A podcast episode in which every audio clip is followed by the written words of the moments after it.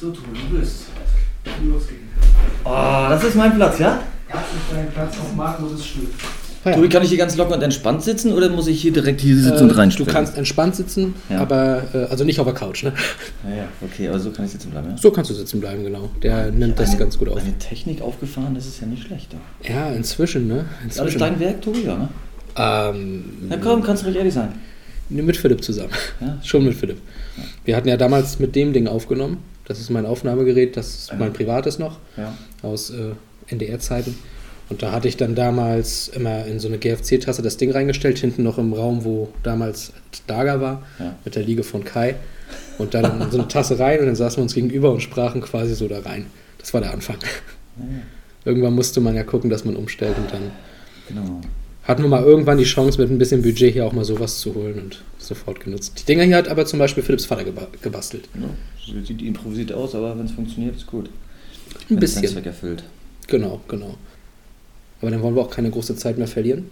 Bist ja sicher auch geschafft. Nö, ich habe mir jetzt echt Zeit genommen. Ist auch mal ganz entspannt, wenn du mal nicht nach Arbeit lostouren musst und nicht die Kinder äh, irgendwo hinbringst und nicht jetzt auf den Trainingsplatz musst, schnell noch irgendwie eine Trainingsübung aufbauen und dann schnell nach Hause, Abendbrot essen und ins Bett. Sondern wenn du einfach sagen kannst, so Feierabend, ich mache jetzt einen Podcast mit Tobi Ja, und dann geht's los. ist immer schön. ja, das glaube ich. Äh, Deswegen, ich habe Zeit mitgebracht, also gut, dann nutzen wir die Zeit auch. Also hier ist jetzt normalerweise um 18 Uhr Kassenstunde, habe ich aber auch nach drüben outgesourced. Das heißt, alle Sachen, die er braucht, sind im anderen Raum. Wir werden nicht gestört. Die berühmte Kassenstunde. Ja. Genau, genau. Gehst du da selber eigentlich hin oder geht nee, Remo kommt äh, Remo macht das zum größten Teil. Das ist eine Ja. Riesenerleichterung. Also, Ja, Wenn ich auch noch das machen müsste. Ja, kam manchmal hier rein, stimmt. Manchmal, also da auch kleiner Tipp, ihr müsst nicht immer zur Kassenstunde kommen, ihr könnt auch einfach die Quittung geben, Ja. entweder ins Fach legen und Bescheid sagen oder uns hierher geben und dann, ja, gebt ihr halt das Geld und Marc verteilt das dann. Ja, ich würde es auch so machen. Äh, aber Remo sagt, das ist für ihn egal, kommt her. Ja gut, wenn er das möchte. Ja, alles gut. Ja. Nee, gut, aber wir können trotzdem natürlich langsam mit der Aufnahme beginnen.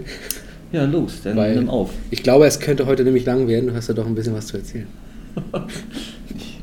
Ja, das liegt an dir, welche Fragen du stellst. ja, das, und die anderen von außen. Am besten, Tobi, sind so eine geschlossene Fragen, die man nur mit Ja oder Nein beantworten muss. Das sind wir in Dann, fünf Minuten durch. Dann ratzi durch, genau. Genau. Wir gucken mal, ob da ein bisschen mehr draus kommt heute oder nicht.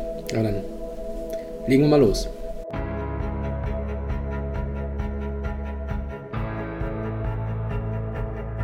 Knechtel, Knechtor, ein Tor des Willens. Und da kommt Kröger. Ein Zeichen setzen, mal dazwischenhauen. Vielleicht der Standard. Christiane Günther, gib den Hafer.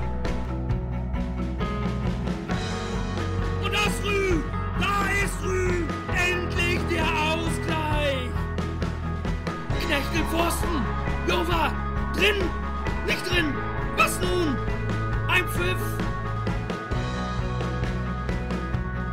Und Tor! Tor für unseren Greifswalder FC!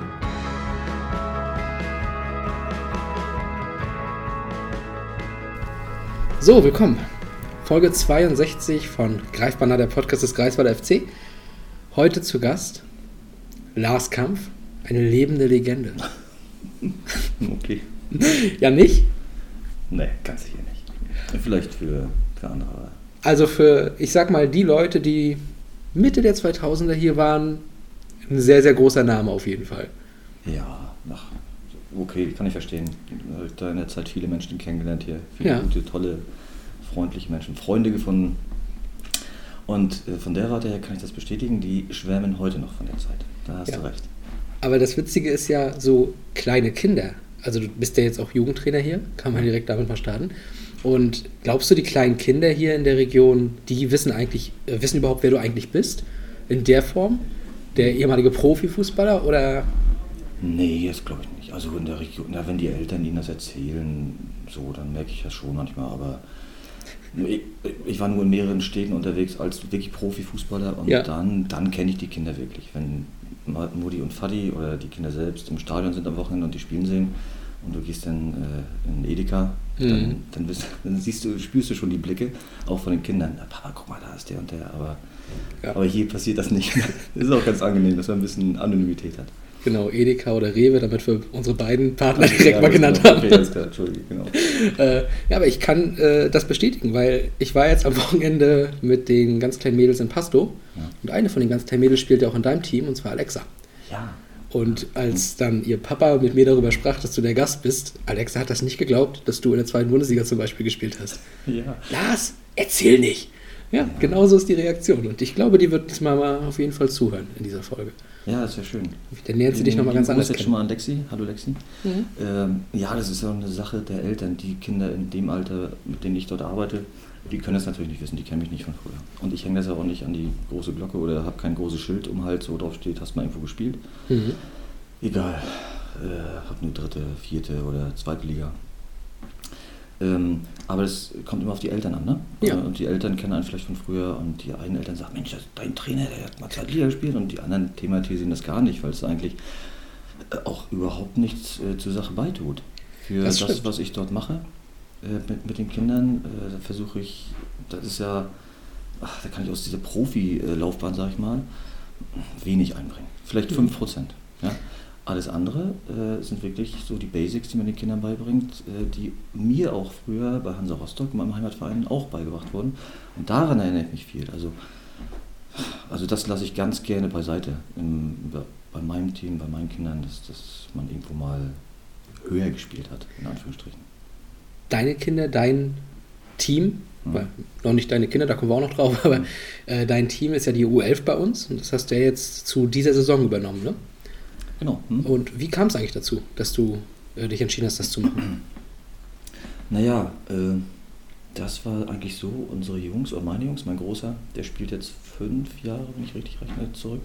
Fünf Jahre hier, hat bei den Bambinis angefangen. Mhm. So sein kleiner Bruder hat ihm das äh, nachgemacht oder ist genau gefolgt, zwei Jahre später.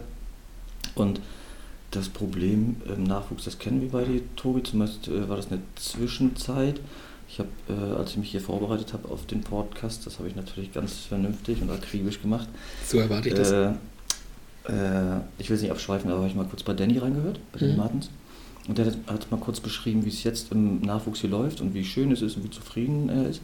Man muss auch ehrlich zugestehen, es gab auch eine Zeit davor, wo es nicht so schön war. Und ja, und da ist es ganz automatisch gekommen. Ich, ich wurde gefragt, habe damals äh, meinem alten Weggefährten Roman Kasch, Kashi, äh, bisschen unter die Arme gegriffen, weil er hier mit, ich glaube, es war ein Tag, da stand er hier mit 25 Kindern auf dem Westplatz. Mhm. Und Bambini-Alter, fünf Jahre, sechs Jahre.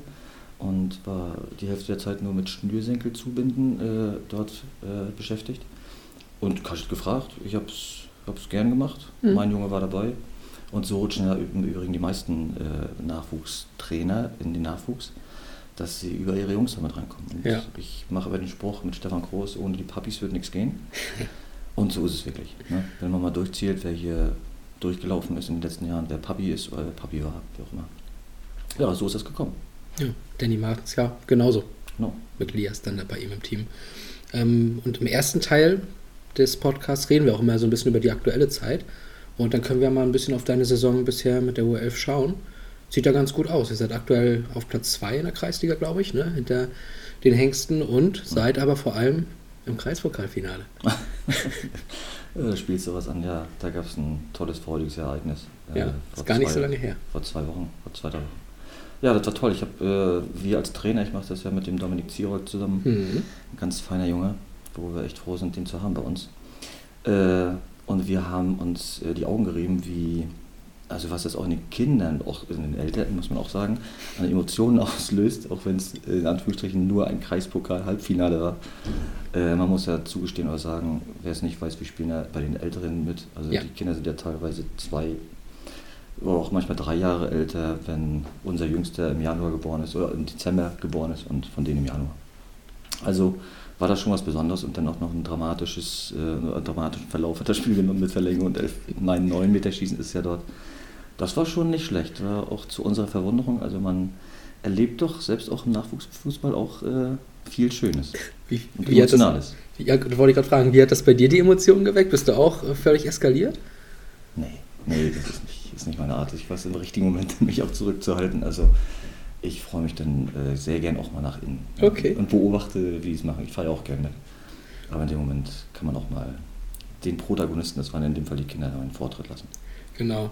Die Nerven haben sie ja behalten, hast du ja schon gesagt, beim Meterschießen. Ähm, hatten sie das überhaupt schon mal gehabt, diese, diese Erfahrung? Nee, äh, ich mach's, äh, ich verrate jetzt ein Geheimnis hier, ich mache es fast jedes Mal im Training, so im Abschlusstraining, dass das Spiel durch meine äh, Schiedsrichterleistung, also im Training, äh, unentschieden am Ende ausgeht und dass wir dann natürlich einen 9 Meter Schießen noch machen zum Abschluss. Also die üben das sehr viel, also fast Okay. in jedem Training. Und vielleicht hat sich das in dem Moment auch ausgezahlt. Aber im Spiel, ja, so ein paar Leistungsvergleiche oder Turniere oder beim Hallenturnier gibt es schon mal ein 7 Meter Schießen, also das kennen sie, die Situation. Okay, Also waren sie nervenstark. genau. Ähm, und Finale geht dann ja gegen den SV Gützko. Genau. Und erst, das dauert ja noch ein bisschen, am 2. Juli haben wir vorhin rausgefunden. Genau, 2. Juli. Am gleichen Tag findet hier auch dieser große Benefiztag für, Ja, irgendwie Ja, 2. einen guten 3. Zweck. Juli irgendwie, genau. für genau. einen guten Zweck hier statt. Und das hat der Stefan Groß äh, organisiert groß. Müssen wir es irgendwie aufteilen, mal schauen, wie wir das hinkriegen. Ist ja noch nicht ganz klar, an welchem Ort das ausgetragen wird. Ja. Ja, Aber gute Chancen dann, deiner Meinung nach, dass wir da einen Pokalsieg feiern könnten oder komplett offene Angelegenheit? Ja, also man muss mal, ich, ich hole mal ein bisschen weiter aus. Erstmal kann ich das mit Ja beantworten, das ist eine gute Truppe und die sind vor allem in ihrer mannschaftlichen Geschlossenheit, daraus ziehen sie ihre Stärke, sind vom spielerischen Niveau nicht auf dem in der Klasse, wie sich die unteren Jahrgänge jetzt bewegen, wo wir viel äh, schon im Bambini-Alter geschaut haben. Wer Mhm. kommt hier zu uns und, und wie entwickeln wir die auch bis zu einer U10, zu einer U11 weiter? Also sie kommen von der mannschaftlichen Geschlossenheit und auch vom Kampf Natürlich. und machen, machen das wirklich sehr gut. Und da ich, wir rechnen uns da schon gute Chancen aus. Also ich denke mal, wir schaffen das. Ja. Also der Vater von Lexi hatte auch das Wort Kampfspiel zu dem Spiel gesagt. Das fand ich dann auch sehr passend. Ich weiß nicht, gibt es da viele äh, Wortspiele mit deinem Namen? Oh ja, deswegen, mir passiert es ja selbst auch manchmal, wenn ich den Begriff benutze, dann rutsche ich da irgendwie in so eine Schiene. Aber also in allen Städten, in allen Vereinen, in denen ich war, dann, dann hat man manchmal vor, vor solchen Knallerspielen äh, in der Zeitung die Headliner gelesen, ja, heute ist der Name Programm. Ja. Ach, wie oft ich diese Headline gelesen habe. Also, ja, das bringt das so mit, mit sich. Aber äh, ja, ich bin's, ist ja nicht nur der Name bei mir, ich war auch als Spieler früher, als, als Kind so, Spitzname, ja. Auch mein Vater war ja auch schon so, den haben sie auch schon Kämpfer genannt. Mhm. Und das kommt nicht nur von dem Namen her, sondern auch, weil ich das Spielweise hatte. Als Kleinster und als Moglichster bin ich da mal rumgelaufen. Ich will nicht sagen als Langsamster, aber ich war so bei den Leistungsdaten immer mehr so hinten dran. Ja. Deswegen habe ich da auch äh, ein Herz für äh, die Kinder und die Jungs, auch in meinem Team oder auch hier beim GFC, die nicht jetzt die leistungsstärksten sind. Das wissen alle hier im Nachwuchs, dass ich da ja, das auch mitfördere und die auch, ich will nicht sagen mitziehe, aber nicht zurücklasse. Ne? Und mein Weg, der ist ja, ja, wir werden ja nachher nochmal drüber sprechen, ist ja bekannt so. Wenn du so von ganz unten irgendwo doch mal dann irgendwo doch im bezahlten Fußball landest, das nehme ich für viele Kinder so immer als Beispiel. Guckt euch das an, ich bin das beste Beispiel Genau. und macht's nach. Äh, genau, guter Punkt. Wir kommen ja in der zweiten Halbzeit ganz genau auf dich dann zu sprechen. Ähm, bevor wir darüber reden, können wir nochmal ganz kurz, wenn wir eben beim aktuellen Kram sind, nochmal darüber reden, dass wir gerade ein relativ großes Spiel der ersten Herren auch hinter uns haben. Und zwar der GFC gegen Energie Cottbus. Wie ist so dein Eindruck von der Saison bisher, von den ersten Herren der Regionalliga? Weil ich sag mal, es ist ja jetzt zum ersten Mal für den Greifswalder Fußball richtig höherklassig, schon fast so in Richtung Profibereich. Und ja, vielleicht hast du da ja eine besondere Sicht drauf. Gegen Cottbus hast du selber ja schon gespielt, in der zweiten Liga. Ja, stimmt, genau, das war nach ein, zwei Ligen höher. Äh, mal äh, geguckt, äh, das war wirklich, da waren so eine Namen wie Eduard Geier stand dann noch auf dem, an der Seitenlinie. So und krass. Äh, ein guter Freund mit, äh, von mir, mit dem ich in Rostock gespielt habe, der hat in, zu der Zeit auch in Cottbus gespielt. Also es war, war eine schöne Zeit so. Und ja, na klar, ich, äh, ich schaue mir das schon an, vor allem die Ergebnisse. Wenn ich ehrlich bin, ich gucke mir eigentlich nur die Ergebnisse an, weil die Zeit eigentlich wenig da ist, auch mal zum Spiel hier zu gehen. Ja. Es ist eigentlich der einzige Tag in der Woche, äh, wir auch mal Zeit für die Familie haben. Oder wir spielen auch mit unserem Team oder ich nehme mal meinen zweiten Kleinen mit dem zweiten Team.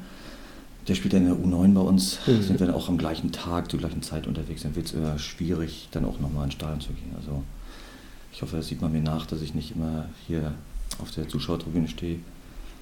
Ja, aber äh, Saisonverlauf, äh, ja, ich muss sagen, das ist ja eine riesen Euphorie gewesen zum Aufstiegsspiel. Wir waren, gutes Beispiel, wir waren zur gleichen Zeit mit der U11 auch auswärts, sind dann abends hier angekommen und, und haben noch einen kleinen Reste von der Euphorie hier miterlebt.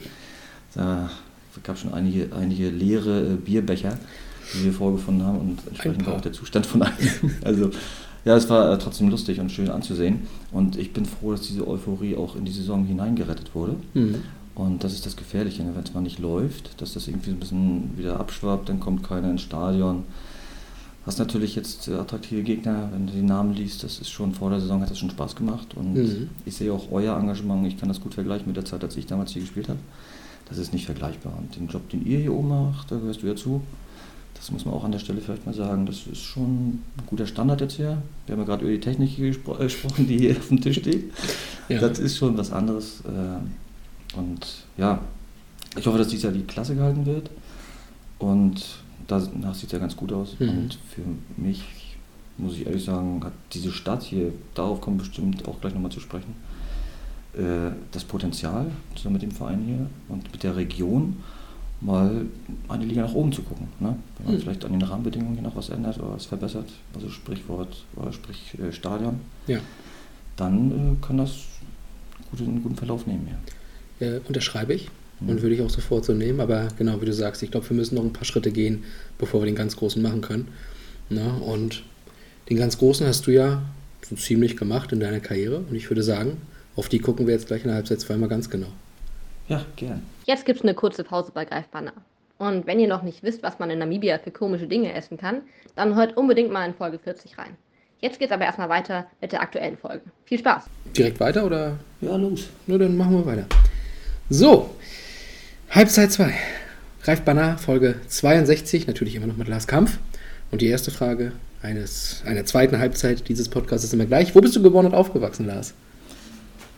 Geboren in Brandenburg, in der Stadt Brandenburg an der Havel, Mhm. ein bisschen westlich von Potsdam, wer es nicht kennt. Die meisten kennen nur das Bundesland Brandenburg. Und mein Vater hat damals da bei Stahl Fußball gespielt, Ja. eine kurze Zeit. Heute gibt es den ja auch noch als BSC Süd. Da hatten wir in der Oberliga ab und zu ein paar Duelle gehabt. Ich weiß, halt, halt, halt. Ich weiß nicht, ob du da richtig liegst. Tobi. Brandenburg? BSC Süd ist eigentlich ein anderer Verein als Stahl. Also da googeln nein, nein, ich meine als Brandenburg die Stadt. Ja. Da waren wir, meine ich, auch schon. Ach so, ja, Deswegen, ach so, da, weil du okay. sagtest, einige Ja. kennen das Bundesland. Ja. Nein, ja, da waren wir kurz, da bin ich noch geboren und dann äh, bin ich im Kleinkindalter, sind wir dann äh, nach Rostock gezogen und Mhm. da bin ich aufgewachsen und groß geworden. Okay, also sprich gefühlt dann doch eher Rostocker. Ja, wenn mich einer fragt, äh, was bist du, ich bin Rostocker. Also ich habe auch wenige Kindheitserinnerungen. Ich war in Brandenburg. In der Zeit, als ich in Potsdam Babelsberg gespielt habe, bin ich mal rübergefahren nach, äh, nach Brandenburg, habe mal versucht zu gucken, irgendwas wiederzuerkennen. Und naja, aber das ist eine alte Industriestadt mit einem Stahlwerk. Davon ist ja nicht mehr so viel zu sehen. Ich habe noch dieses Stahlwerk vor Augen mit vielen Schornsteinen, davon gibt es nicht mehr viel. Okay. Also ja, nicht mehr viel wiedererkannt. Also ich bin Rostocker. Du bist Rostocker. Das ist aber auch schön. Äh, Und wie bist du denn eigentlich zum Fußball gekommen und wann vor allem? Also hast du da gleich von klein auf an irgendwie so eine Faszination gehabt? Ja, ich habe ja gerade gesagt, ich kann mich so äh, ans Kindesalter, ich habe so schlechte Erinnerungen dran. Ich habe ein schreckliches traumatisches Erlebnis gehabt äh, in der Familie in der Zeit, ohne näher eingehen zu wollen darauf. Also das kommt ganz einfach äh, von meinem Vater. Der ist, ist er eine Legende. Er ist, glaube ich, wirklich eine Legende in Rostock. Er ist äh, ein ganz talentierter Sportler gewesen äh, bei Hansa in der Zeit, äh, als äh, der, ja, diese Umbenennung des, des Vereins ja stattfand, von Empor zu Hansa. Ja.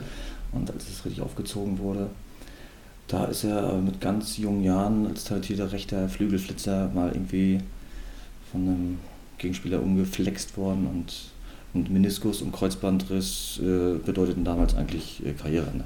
Okay. So und ja, und er hat sich da als Rekonvaleszent nach langer Reha dann äh, in Brandenburg nochmal gemeldet, in Stahl, und hat dann noch ein paar Jahre gespielt, dann bin ich zur Welt gekommen. Und dann ging es da nicht weiter, sind wir nach Rostock zurück und er hat ganz normal gearbeitet. Oder die Arbeit aufgenommen. Und mich hat er zum Fußball gebracht und das natürlich zu seinem Heimatverein, zu Hansa. So wie das natürlich viele gemacht haben, altgediente Spieler, die dann später Trainer geworden sind dort. Kommen wir vielleicht auch nochmal drauf. Gibt es ein paar berühmte Namen, die auch hier in Rostock gelandet sind, äh, hier in Greifswald gelandet sind. Ähm, ja, so ist es gekommen. Und dann ganz normal den Nachwuchs da durchlaufen, komplett. Komplett. Ja, mit einer kleinen Delle zwischendurch, so als die Wendezeit kam und die Schule zu Ende war und ich eine Lehre begonnen habe. Ja. mal zwei Jahre beim Dorfverein, ist ja eigentlich gar kein Dorf, ist ein Stadtrandverein in Siegershagen dort. Hm. Damals war es wirklich noch ein Dorfverein. Ja, so war das. Okay, das war dann äh, von dir auch die Entscheidung, dass du dich ein bisschen jetzt mit Lehre und sowas darauf konzentrieren willst? Oder wie, wie so die Entscheidung zu Sievershagen zu gehen? Ja, das war ganz einfach. Also äh, die Trainingszeiten haben einfach nicht mehr gepasst. Äh, Ja. Ich glaube, wir haben bei Hansa, das war B-Jugend, was A-Jugend? Ich glaube A-Jugend. Wir haben da 17 Uhr trainiert, Mhm. 17.30 so wie es hier auch ist. Und ich habe äh, in der Spätschicht eine Woche bis 18 Uhr gearbeitet und auf Ja. der anderen Woche habe ich um 17 Uhr Feierabend gehabt. So bedeutet, ich habe mich um 17 Uhr aufs Fahrrad gesetzt, hab, bin in die S-Bahn gesprungen in Rostock und voll Dampf ins Ostseestadion geflitzt und bin trotzdem 20 Minuten zu spät gekommen. Und dann haben die Trainer irgendwann gesagt, das, äh, das geht so nicht. Äh, ja. Und dann war es zu Ende. Und dann äh, trat eine große Traurigkeit ein bei mir, weil Fußball war mein Leben und ist eigentlich, wenn ich ehrlich bin, bis heute noch. Ja. Äh, und habe aufgehört und habe dann erstmal ja, Lehre gemacht und war keine schöne Zeit so, weil mir der Fußball irgendwie fehlte. Äh, Le Lehrer ist was eigentlich? Als Radio- und Fernsehtechniker. Oha. Ja, genau. Oha. äh, war zu Also- DDR-Zeiten ein Traumberuf. Äh, für mich war es nicht so ein Traum. Es war jetzt kein Albtraum für mich, aber Ja. ich bin klargekommen, habe die Lehre auch zu Ende gebracht. Aber die Lehrzeit war. Ich habe diesen Spruch gehört damals, ja, die Lehr Lehrzeit oder Lehrjahre sind keine Herrenjahre. so Ja, ja, ja, ja. Und so war es wirklich bei mir. So, und dann hat mein Vater mich mal nach, ja, nach einem Dreivierteljahr, halben Jahr, schätze ich mal, so geschnappt und gesagt, so, ich melde dich jetzt hier irgendwo an, Mhm. geh da hin, trainiere mit und äh, ja, gesagt, okay. Und das war nebenan, ich habe in äh, Dorf Lichtenhagen gelernt in meiner Firma und habe es dann mit dem Fahrrad nicht weit rüber gehabt nach Sievershagen Genau. und bin dann zum Training gefahren. Und die haben seinerzeit Verbandsliga gespielt Okay. und hatten so einen verrückten Sponsor, der ein Möbelhaus da um die Ecke hatte. Und da bin ich äh, auf ein paar altgediente Profis sogar getroffen, die früher bei Hansa gespielt haben. Oder auch in Prenzlau. Also das war eine coole Truppe. Und ich war 16, 17, mit einer Sondergenehmigung habe ich dann in der Verbandsliga gespielt. Und ja, ich bin ja als Kind als Verteidiger groß geworden. Also ich war so ein klassischer Cartuso, so ein äh, Sechser vor der Abwehr, hab da alles versucht irgendwie klar zu machen. Als Vorstopper hieß der damals noch. Sechser gab es ja damals noch nicht. Ja, das ist alles erst später gekommen, das stimmt. Richtig. Und dann kam ich aber nach sagen, die haben einen Stürmer gesucht. Mhm. Ja, er hat gesagt, er spielt Stürmer, hab ein paar Tore geschossen. Ja, und dann war die Lehre irgendwann so halbwegs vorbei, dann stand die Bundeswehrzeit an. Und dann hat Hansa aber gesagt, ja komm, Kämpfer, kommst ja zurück. Und äh, die haben Amateurliga gespielt, das war damals die vierte Liga Mhm. ja, zu der Zeit. War schon ein bisschen was. Und Floppy Decker damals Trainer. Und dann ging es ja zurück, nach der Lehrzeit. Und die Bundeswehr hat auch ein Auge zugedrückt in der Grundausbildung, dass sie mich dann ein bisschen freigestellt haben. Ja. Also, ja, so ist es gekommen. Und als dann diese Frage kam, äh, wie sehr hat das Herz da geklopft, dass es doch nochmal wieder in diese Richtung geht? Ja, muss schon ehrlich sein, ich war wirklich froh drum. Also, Mhm. äh, manche sprechen mich heute noch darauf an, äh, du kommst ja aus Sievershagen oder auch, manche sagen, bist ja in Sievershagen geboren, weil es irgendwo auf diesen Fußball-Daten-Webportalen irgendwo steht. Ja. Also, nee, nee, ich bin in Brandenburg geboren, bin in Rostock, bin in Hansa groß geworden und war mal zwei Jahre in Sievershagen. Oder anderthalb und bin dann wieder zurück zu meinem Verein. Ja, nee, war große Freude. Äh, Ich weiß gar nicht, woran es gelegen hat. Aber das Entscheidende an dem Punkt war, ich bin zurückgekommen als Stürmer. Das hat, war doch ein bisschen komisch. Äh, Ich habe mich in der Rolle eigentlich bis zum Schluss nie wohl gefühlt, weil du als Stürmer immer unter- Druck stehst, irgendwo ein Tor machen zu müssen. Das war eigentlich nie meine Stärke. Aber gerade in diesen zwei Jahren, die ich sagen, habe ich so viele Tore gemacht, dass die mich Ja. als Stürmer zurückgeholt haben. Und dann komme ich auch noch in den ersten Spielen da zum Einsatz und mache auch noch Tore. Ja. Ja, dann war der Stempel aufgedrückt und ich bin da irgendwie nicht mehr rausgekommen. Obwohl ich auch eine große Leidenschaft für die Torwartposition habe. Aber da bin ich einfach zu klein für. Ja, okay. Also das wusste ich zum Beispiel auch überhaupt nicht, dass du, äh, also wie du gerade gesagt hast, eigentlich gar nicht so diese Freude dran an dieser Position hattest. Das hätte ich jetzt überhaupt nicht gedacht. Du hast jetzt nie so draußen drauf äh, so gewirkt, als würdest du da ähm, dich irgendwie nicht wohl- wohlfühlen vorne. Naja, das, ja, aber so ist es. Also Freude am krass. Fußball und Leidenschaft im Fußball, du hast mich bestimmt auch schon mal spielen sehen, Tobi, das ist immer da. Ich bin ja immer noch aktiv mit meinen Sturmvogelfreunden. Auch, Also Ich genau. habe bei Danny letztens auch gehört, dass, äh, dass er auch davon berichtet hat, wenn es so in die Niederung geht des Amateurfußballs, dann, dass es trotzdem Spaß macht. Und Hm. das ist eigentlich, viele sprechen mich heute noch darauf an, wenn wir auf den Trainingsplatz gehen, ja, Kämpfer, wie ist es für dich, wenn du mal irgendwo anders gespielt hast? Äh, ist das anders? Ich so, ja, klar ist anders, aber es ist trotzdem eigentlich das Gleiche, wie es auf dem Platz. Äh, und du bist mit Leidenschaft dabei. So, und aber zurück zur Position nochmal. Das hat mich nie irgendwie so richtig losgelassen. Bis ich ja nach, nach Greifswald gekommen bin hier und Zacher sagte, ich brauche einen Stürmer. Ja. Ja, habe ich gesagt, dann komme ich nochmal als Stürmer. Ja, ich habe mal mich gefreut, wenn irgendein Trainer angerufen hatte und gesagt, ey, Kämpfer, wir brauchen nicht vor der Abwehr. Ja.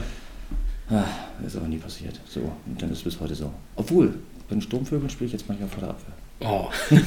Endlich. Ja. Warum das so? Ja, die, die Erlösung quasi doch nochmal Ja. zum Ende. Ähm, zu Hansa auch nochmal, wenn wir jetzt nochmal da anknüpfen. Du hast ja nicht nur dann dort in der äh, Amateur-Oberliga, hast du glaube ich gesagt, gespielt, sondern ja auch mal DFB-Pokal das erste Mal. Oh ja. Hm. Das erste Mal so richtig, so ich, kann man ja sagen, Profi-Luft geschnuppert gegen Duisburg. Richtig. Das waren eigentlich der, die ersten Berührungspunkte mit dem Profifußball. Genau. Natürlich hat man bei Hansa damals schon professionelle Bedingungen gehabt, also die zweite Mannschaft, damals hießen sie ja auch die Hansa Amateure oder Ja. wurden alle Amateure genannt, bis der Begriff irgendwann nicht mehr so opportun erschien und dann heißt es jetzt zweite Mannschaft. Ja, so war das. Äh, erste Runde DFB-Pokal und dann haben wir gleich eine 3-0-Klatsche gegen Duisburg gekriegt. Wobei Klatsche, Naja, es war aber eindeutig. Wir waren nicht chancenlos, wir haben auch, äh, das war mein erstes Spiel im Ostseestadion, im altehrwürdigen Ostseestadion, damals noch nicht umgebaut Mhm. mit Tartanbahn. Also da, wo ich als kleiner Junge immer als, man hat damals auch Ballholer gesagt, heute sind es Balljungen, wo ich vor der Fernkurve stand und mir von hinten die, äh, äh, wie heißen diese Rollen von, von den Kassen, die Papierrollen da, die in die Ohren geflogen sind und ich alles einsammeln durfte. Ja, ich stand auf der Tartanbahn jahrelang und auf einmal stehst du im Stadion. Das war schon ein schöner Moment. Und das so in den jungen Jahren. Hm. Ja, und von da an ging es ja irgendwie so seinen Weg. Also, ja, also du hast halt wahnsinnig gut getroffen, einfach auch bei Hansa 2, muss man ja sagen. ja. Ja, Ja, für einen Stürmer, für einen richtigen, der Gelernten wäre es vielleicht zu wenig gewesen. Und, aber ja, war in Ordnung. Und irgendwo ist halt auch irgendeiner auf mich aufmerksam geworden, hat gesehen, der kann was. Und hat mich irgendwo anders hingeholt. Ja. irgendwo anders kann man ja auch betiteln, wohin? Babelsberg. Und Babelsberg war Zweitligist. ja, genau. Also, ich glaube, das ist schon, da, da musste ja schon aufgefallen sein. Also, Naja, du, man muss immer, das ist immer eine Sache der Perspektive. Wenn ich heute auf diese Zeit zurückgucke, dann denke ich so, mein Gott, wie hoch oder wie gut waren wir eigentlich? Hm. Aber man muss mal gucken, wir waren in der, der damaligen vierten Liga, haben wir in dieser Saison mit einer tollen Mannschaft äh, fast alles kaputt geschossen, ja, haben alles gewonnen und keiner unserer Spieler, mit einer Ausnahme, Nicole Schneweski, ja, später nach Mainz gegangen äh, und äh, gute lange Karriere in Mainz gehabt. Äh, keiner hat es in die erste Mannschaft geschafft, in die erste Liga. Und unser Anspruch war es immer, da sind Trainer durchgelaufen, wie Ewald Lien und Mhm. Friedhelm Funkel zu meiner Zeit. der ja auch dann bei Duisburg Trainer war, übrigens, als Ja. du gegen ihn gespielt hast. Ja, stimmt. Wir haben viel mittrainiert, also die oh, besten fünf, sechs der Amateure haben auch immer bei den Profis mittrainiert, regelmäßig. War auch immer vom Trainer abhängig, wer jetzt dort äh, gerade am Ruder saß. Ja, Aber das war eigentlich regelmäßig so der Fall. Aber trotzdem hat keiner diesen Sprung so geschafft. Und, und die Philosophie im Verein, die war auch nicht so darauf gemünzt, dass der eigene Nachwuchs da unbedingt reingedrückt wird. Ne? So Mhm. wie es viele große Vereine, ich will jetzt nicht bei Barcelona anfangen, aber das ist für mich immer das beste Beispiel. Die machen, betreiben einen riesen Aufwand mit der Nachwuchsarbeit und setzen aber voraus, dass ein, zwei, drei Leute in, irgendwann mal in der ersten Mannschaft landen. Und das hat uns sehr gefehlt. Und deswegen sind, ist diese Mannschaft fast völlig zerbrochen ja. und äh, haben alle das Weite gesucht. Und äh, Nikolsche Noweski den Umweg über Aue gegangen, wir in die zweite Liga nach Babelsberg mit, ich glaube, mit drei oder vier Spielern. Ja, ja. Björn Lars war schon da, äh, Slavomir Schalaskiewicz ist schon das Jahr davor hingegangen. Heiko Merz äh, war schon dort, ist dann aber gegangen, als ich gekommen bin. Christian Henning und Thomas Müller, glaube ich, kamen mit. genau. So. Und diese Mannschaft ist eigentlich äh, so in der äh, Zusammensetzung auseinandergebrochen, ist vielleicht durchgegangen, aber auseinandergegangen. Äh, auch wir waren damals 22, 23, einige waren schon 24 und hatten Ja. immer die Hoffnung, oben reinzurutschen und es hat nicht geklappt. So, und dann sind wir unseren Weg gegangen. Und in andere Städte, andere Vereine. Damals ist ja 23, 24 vom fußballerischen Alter wirklich noch eins gewesen, wo man, sage ich mal, auch da gerade Fuß fasst. Gut, vielleicht ein bisschen später schon, aber dieses 16 Jahre alte Jungs, die da hochgezogen werden und dann schon spielen, ist ja doch eher so ein Phänomen, was dann Ende der 2000er anfing. Ne? Aber ich finde das Thema insgesamt nochmal ganz interessant. Also ich weiß, dass Louis van Gaal bei Bayern damals auch immer gesagt hat, er holt sich bei jedem Verein, wo er ist, drei Jungs aus der zweiten oder aus der U19 oder sowas schon mit hoch und die trainieren halt konsequent mit und sollen halt auch im Kader stehen und so weiter. Und das waren ja, glaube ich, in seinem ersten Jahr auch Bartstube, Alaba und Müller oder sowas. Also funktioniert ja auch, wenn man es einfach mal ein bisschen fördert. Ne? Aber es sind ja auch dann, ja, es ist ein unfassbar weitreichendes Thema, aber diese Nuancen, die es braucht, damit ein Spieler wirklich seine Karriere machen kann, da- das ist ja von so vielen Sachen abhängig. Äh, Wie du sagst, Philosophie des Vereins, Trainer. Bist du gerade auch vielleicht der Spielertyp, den der Verein braucht? Also kannst da Glück haben, keine Ahnung, bist ein Rechtsverteidiger und der Rechtsverteidiger verletzt sich oder ist da mal für zwei Spiele rot gesperrt oder sowas. Auf der Torwartposition ist ja noch was anderes. Aber äh, du musst einfach so viel Glück haben, da muss so viel zusammenkommen, dass du deine Chancen kriegst und dann musst du ja auch da sein und die nutzen. Also es ist halt, ein- ne, so viele Leute wollen hier Fußball spielen, aber wie wenige Plätze das wirklich gibt, dann, das, das kann man gar nicht so richtig begreifen. Ja, also das ist wirklich, äh, das ist wirklich Wahnsinn eigentlich. Äh, Und ich, keiner will ja den Kindern diesen Traum nehmen. Wenn Ja. sie kommen und sich anmelden als Bambinis und sie sagen, sie wollen Profi werden, und da steht sich ja keiner hin und sagt, ey, die Wahrscheinlichkeit ist 1 zu eine Million. Genau. Also du willst es nicht schaffen, das sagt ja keiner. Sagst du, wenn du gut arbeitest, dann los, zieh durch. Äh, da ist nicht nur Glück im Spiel, auch ganz viel Können, aber man muss auch bei einem Verein landen, der das irgendwo so lebt. Und jetzt, wir haben gerade die großen Beispiele Bundesliga oder Barcelona gehabt, da brauchen wir hier in Greifswald nur nicht von träumen, aber es ist eigentlich das gleiche in Grün. Wenn wir äh, sagen, wir wollen mit diesem Verein hier, oder ich nehme mal die ganze Region, wir wollen einen Verein hier in dieser Region groß machen, dann geht es auch nur mit einem guten Unterbau und dem guten Nachwuchs. Und äh, die erste Mannschaft muss immer das Zugpferd sein, ja, aber äh, wenn der Nachwuchs oder die Juniorenabteilung auch immer das Signal hat, dass wir die Kinder entwickeln wollen, damit sie hier in Greifswald eine Zukunft haben und nicht, um dann später nach Rostock zu gehen oder nach Cottbus oder nach Leipzig oder nach Hamburg oder nach Berlin. Das, äh, diesen Sprung, den muss man jetzt hier nochmal schaffen und machen. Und dazu gehört natürlich eine erste Mannschaft, die mindestens Regionalliga spielt. Genau, auf jeden Fall. Und natürlich dann auch im Optimalfall Nachwuchsmannschaften, die da auch ein bisschen nachziehen. Also sprich auch eventuell ein bisschen überregionaler spielen als dann hier nur im eigenen Land. Ne? Aber das braucht natürlich auch Zeit, das ist ein Prozess. Und die Frage ist, wie viel Zeit haben wir dafür? Ja, ach du, ich glaube, dem Verein ist ja hier Zeit gegeben auch. Äh, äh, aber wir waren ja bei dem Beispiel jetzt, äh, dass junge Spieler, also Nachwuchsspieler, bei der ersten mittrainieren, mitspielen. Und das habe ich auch beobachtet hier, dass äh, Mhm. Jungs, die hier bei dir auch auf der Geschäftsstelle, Mhm. wie heißt das, freiwillig soziales Jahr, ne? Genau, das ist ja klar. ähm, dass sie auch in der ersten mitgenommen werden. Hm? Ähm, so muss es sein. Und so kann es auch nur gehen. Ja, und das hängt auch immer ein bisschen vom Trainer ab, dass der das äh, auch mitmacht. Genau. Aber wenn der Verein sagt, lieber Trainer, das machen wir so, das leben wir so, äh, dann kommt er aus der Rolle auch nicht so richtig raus. Und das ist auch nur richtig. Das, äh, Ja. Du musst es eigentlich so machen, sonst gehen die Jungs mit 16 schon irgendwo weg. Und Genau. dann äh, ist so das Alter, da stehen sie vor der Wahl, äh, nach dem Abi oder vor dem Abi oder vor der Ausbildung. Wo mache ich das? Mache ich das dann doch lieber in Berlin? Und das ist, sind so die entscheidenden Momente, finde ich, wo, wo man die Kinder oder Jugendlichen dann hier halten können Hm. und ja, vielleicht an die erste Mannschaft binden. Denn das, das schaffst du ja heute eigentlich nicht mehr. Die, die das ist ja zu schnelllebig. Das, der Weg irgendwo in eine andere Stadt ist für die Kinder ja ganz schnell getan heute. Ja, also ich bin ja Mitglied der Verwaltung hier auch noch nebenbei und ich sag mal, ein paar Kündigungen aus der älteren und 19 Jahrgangssektion sind nun mal auch schon hier gelandet jetzt, ne? Ja. Weil die entscheiden sich dann jetzt auch und das muss ja nicht immer nur fußballerisch sein, sondern es kann ja auch eben sein, okay, vielleicht reicht es für mich nicht, ich mache jetzt irgendwo eine Lehre Hm. Oder so und gehe dann deswegen jetzt, was weiß ich wohin.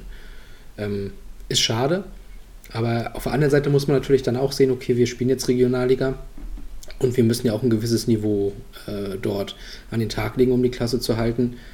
Wenn da jetzt wirklich, ich kann es gerade nicht hundertprozentig beurteilen, wenn da jetzt wirklich in den Jahrgängen, die gerade Sinn machen oder die gerade hochkommen, wenn da niemand ist, der da irgendwie diese Qualitäten erfüllt, und ich denke mal, da werden sich die Leute die auch angucken, ja, dann kann man das auch nicht hexen, weil ich habe auch manchmal so den Eindruck, dass da vielleicht von außen auch ein bisschen der Wunsch der Vater des Gedanken ist, wenn man so sagt, ja, wir haben ja kaum welche von hier in der ersten Mannschaft. Ja, das ist richtig, aber wen denn? Naja, Nachwuchsarbeit, die zahlt sich ja erst ganz, ganz viel weit später aus. Genau. So vielleicht so nach vier, fünf, sechs Jahren. Und als ich da bei Danny reingehört habe, da ging es um die U8, ja, um die ganz Kleinen. Ne? Bis die da oben bei der ersten Mannschaft sind, das dauert schon mal ein paar Jahre. Genau. Aber es kann eben nur so gehen. Da muss man einen langen Atem haben und äh, diese Arbeit. Äh, also ein ganz äh, kleineres Beispiel, ein anderes Beispiel ist nochmal bei uns Sturmvogel Lubmin. Mhm. Da wurde mal vor ganz vielen Jahren, hat mal einer sich da eine B-Jugend und eine A-Jugend geschnappt und mit dem mal ordentlich trainiert. Und die spielen heute noch in der ersten Mannschaft. Und davon profitiert heute der Verein. Und das ist das eigentlich dasselbe in Grün. Du kannst den Weg nur so gehen, wenn du es ernst meinst. Du kannst nicht einfach sagen, ich, ich, ich kaufe mir hier eine Mannschaft zusammen. Ja, das geht ja auch.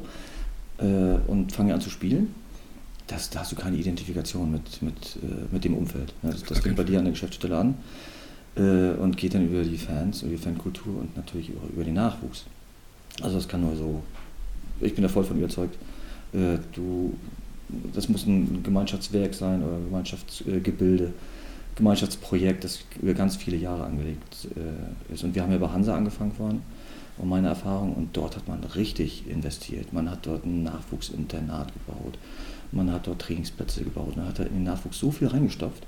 Aber was da an Talenten rausgekommen ist, die im Übrigen auch äh, ihren Weg gemacht haben danach, äh, in anderen Vereinen, da hat man zu wenig äh, darauf äh, zurückgegriffen. Mhm. Da hat man doch den, den Spieler sich irgendwo gekauft äh, zu Saisonbeginn oder nochmal in der Winterpause, anstatt zu sagen, ey, Ich, wir geben mal einem aus dem Nachwuchs die Chance. Genau, ich hatte es auch gerade vor kurzem mit einem Bekannten, der Gladbach-Fan ist.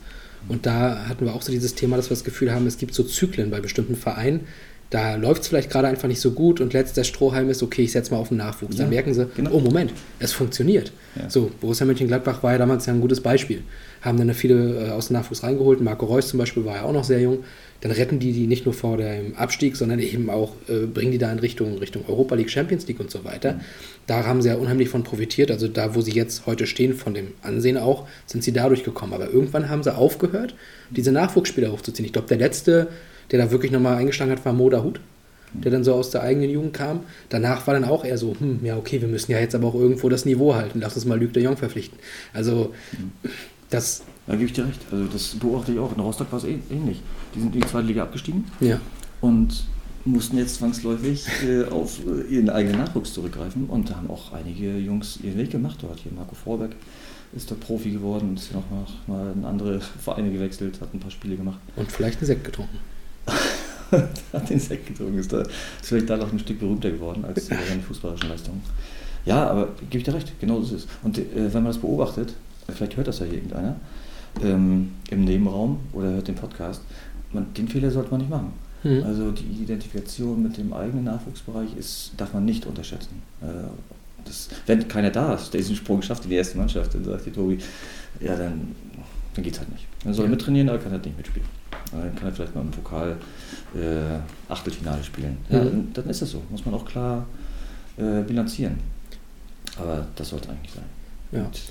Was ich hier beobachte mit, mit der, äh, nicht nur was den Fußball angeht, was die Sportbegeisterung hier in der, in der Stadt und auch in der Region so angeht, das war für mich schon überraschend, als ich äh, hergekommen bin. Ob das Volleyball ist, ob es Surfen ist, äh, ob das selbst da draußen die Golfplätze sind. Da ist ja so viele Möglichkeiten hier. Äh, die Ringer, die Boxer, also hast, hast hier einen Weltmeister in der Stadt gehabt oder am Stadtrand. Äh, also da ist schon viel da. Ja, und wenn, wenn ich mal zurückblicke auf unsere Zeit, das war auch so überraschend, wenn wir hier das Aufstiegsspiel hatten gegen Leipzig. Wenn auf einmal 8000 Leute stehen im Stadion, ich meine, das geht unter im großen Stadion. Ne? Ja. Äh, aber von der Sportbegeisterung ist das schon nicht schlecht hier. Ja, ich kann, also ich kann empfehlen, ich habe den Wochenendplan schon mal gesehen, wie es hier im Stadion aussieht. Äh, am Sonntag könnt ihr gerne unsere zweiten Frauen erstmal unterstützen kommen, gegen äh, Neubrandenburg. Und danach ist die Frisbee-Abteilung der HSG Uni ebenfalls gegen Neubrandenburg im Einsatz. Ich denke mal, es wird Ultimate Frisbee sein und ich kann nur Werbung für diesen Sport machen. Das ist der Hammer. Ja. Ultimate Frisbee ist der Hammer. Wer es noch nicht kennt, YouTube gucken und danach seid ihr sowieso am Sonntag hier im Stadion. Da sehe ich euch hier. Hammer. Also ja, sportbegeistertes Kreiswald hundertprozentig. Kann ich nur zustimmen. Ja, Ultimate Frisbee, gutes Stichwort. Also da bin ich nicht ganz so äh, unerfahren. Also ich habe es nicht selbst gemacht, aber ein guter Freund von mir ist äh, Sebastian Matuszewski, hier gespielt. Ja. Äh, mit mir in der ersten. Ist in die Schweiz gegangen. Die Stadt weiß ich gar nicht, ist auch egal.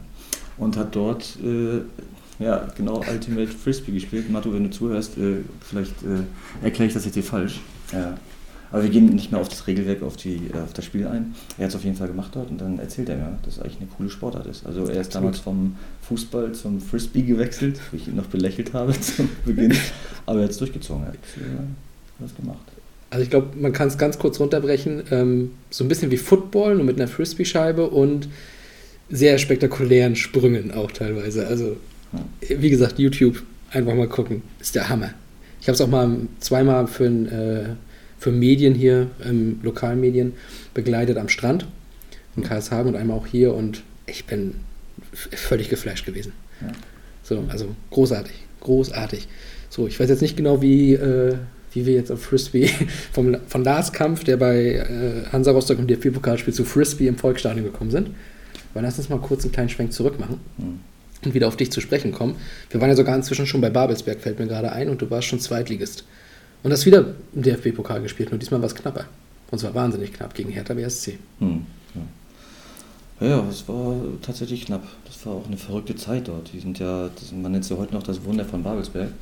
Und als wir mit unserer U10 vor ein paar Tagen oder ein paar Wochen dort äh, zu Gast waren, als Mhm. unsere erste Männermannschaft dort den Auswärtssieg erholt, äh, ergattert hat, äh, da habe ich nochmal zurückgeguckt, wie viele Jahre es her ist. Das ist 20 Jahre her. Und da habe ich mal im Internet gestöbert und da gab es einen Rückblick da in Potsdam, äh, irgendwie im Stadtsender, äh, Rückblick auf das Wunder von Babelsberg. Und da merkt man eigentlich, wie alt man eigentlich ist, dass das schon 20 Jahre her ist, dass man solche Rückblicke sieht. Ja, das war eine verrückte Zeit. Und, und die Spiele waren knapp. Äh, und Hertha musste sich mal äh, ja, ordentlich äh, zusammennehmen, da, um gegen uns zu gewinnen. Ich glaube, wir haben sogar, sind sogar in Führung gegangen. Mhm, genau so ist es. Die haben das irgendwie doch glücklich gedreht nachher. Ja, Marcelinho. Marcelinho traf, großer Ja. Name, Alex Alves, kurz vor Schluss. sensationeller Stürmer. Ja, Vielleicht leider Nicht ganz so sympathisch, aber. ist leider war nicht mehr unter Rakete. uns. Ja. War damals im Stadion, als das die Gedenkminute gab, Mhm. zufällig, Ja. gegen St. Pauli.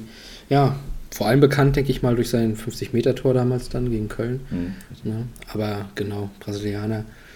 Und der hat es in der 89. gemacht zum 2-1. Das war sehr, sehr ärgerlich natürlich aus eurer Sicht. Ähm, ja, aber nichtsdestotrotz, also, oder anders gefragt, wie ist es dann in dem Moment? Okay, jetzt haben wir so unglücklich verloren, aber meine Güte, haben wir eine geile Leistung gezeigt? Ist das so diese vorherrschende Stimmung? Jetzt vielleicht nicht direkt nach Abpfiff, aber dann so im Nachgang. Oder denkt man sich doch wirklich, shit. Ja, ganz klar das Zweite. Also ich war, ich war immer der Meinung, immer so angezogen, heute ist noch so, ich hier aufs, auf, aufs Fußballfeld und will gewinnen. Mhm. Ist mir jetzt erstmal egal wie. Ja, äh, soll im fairen Wettstreit alles äh, stattfinden. Aber ob das jetzt schön aussieht oder Rumpelfußball ist, das ist mir jetzt erstmal egal. Am Ende willst du gewinnen. Und diese Saison war so sinnbildlich. Das hat beim DFB-Pokal begonnen und äh, wir wurden immer gelobt für unsere fußballerische Finesse, wie toll wir gekickt haben und wie schön das aussah. Mhm. Aber wir haben alle Spiele verloren. Und da kannst du am Ende auch nichts von kaufen. Das habe ich in der Saison gelernt, dass es eigentlich nicht viel nützt, wenn du nur schön spielst. Du kannst dann schön spielen, wenn du einen Lauf hast und wenn du deine Spiele gewinnst. Dann kannst du anfangen, schön zu spielen. Aber vorher musst du mal deine Punkte oder deine Siege holen. Ja, das war in der Saison, ja, ich hoffe, wir gucken uns jetzt nicht die Ergebnisse von der Saison an. Mal eins Ja. würde ich schon noch reinbringen. Und zwar gleich dein Debüt. Ich glaube, Ja, es war der bitte. vierte Spieltag. Ja, Und da sah es ja zu Beginn ebenfalls gegen Berlin nicht ganz so gut aus, 0-2 hinten gelegen. ja. Aber dann kam ja irgendwann auch die 70. Minute und dann ging es ja los. Zwei Lars Kampftreffer, erst zum 1-2 und später auch noch zum 3-2-Sieg. Drei Minuten vor Schluss. Das ist mal ein stattliches Zweitligadebüt, oder? Ja, also das, äh, also ich, habe ja vorhin gesagt, ich, ich hänge das nicht großartig raus, was in den Zeiten so passiert ist, aber das war wirklich was Besonderes. Bin nicht, ach doch für mich auch, das war schon ein knaller Einstieg, es war Hochsommer und ich habe mich immer bei den heißen Temperaturen eigentlich am wohl, wohlsten gefühlt. Hm. Habe eine rote Birne gehabt, weil ich gelaufen bin, ein Verrückter.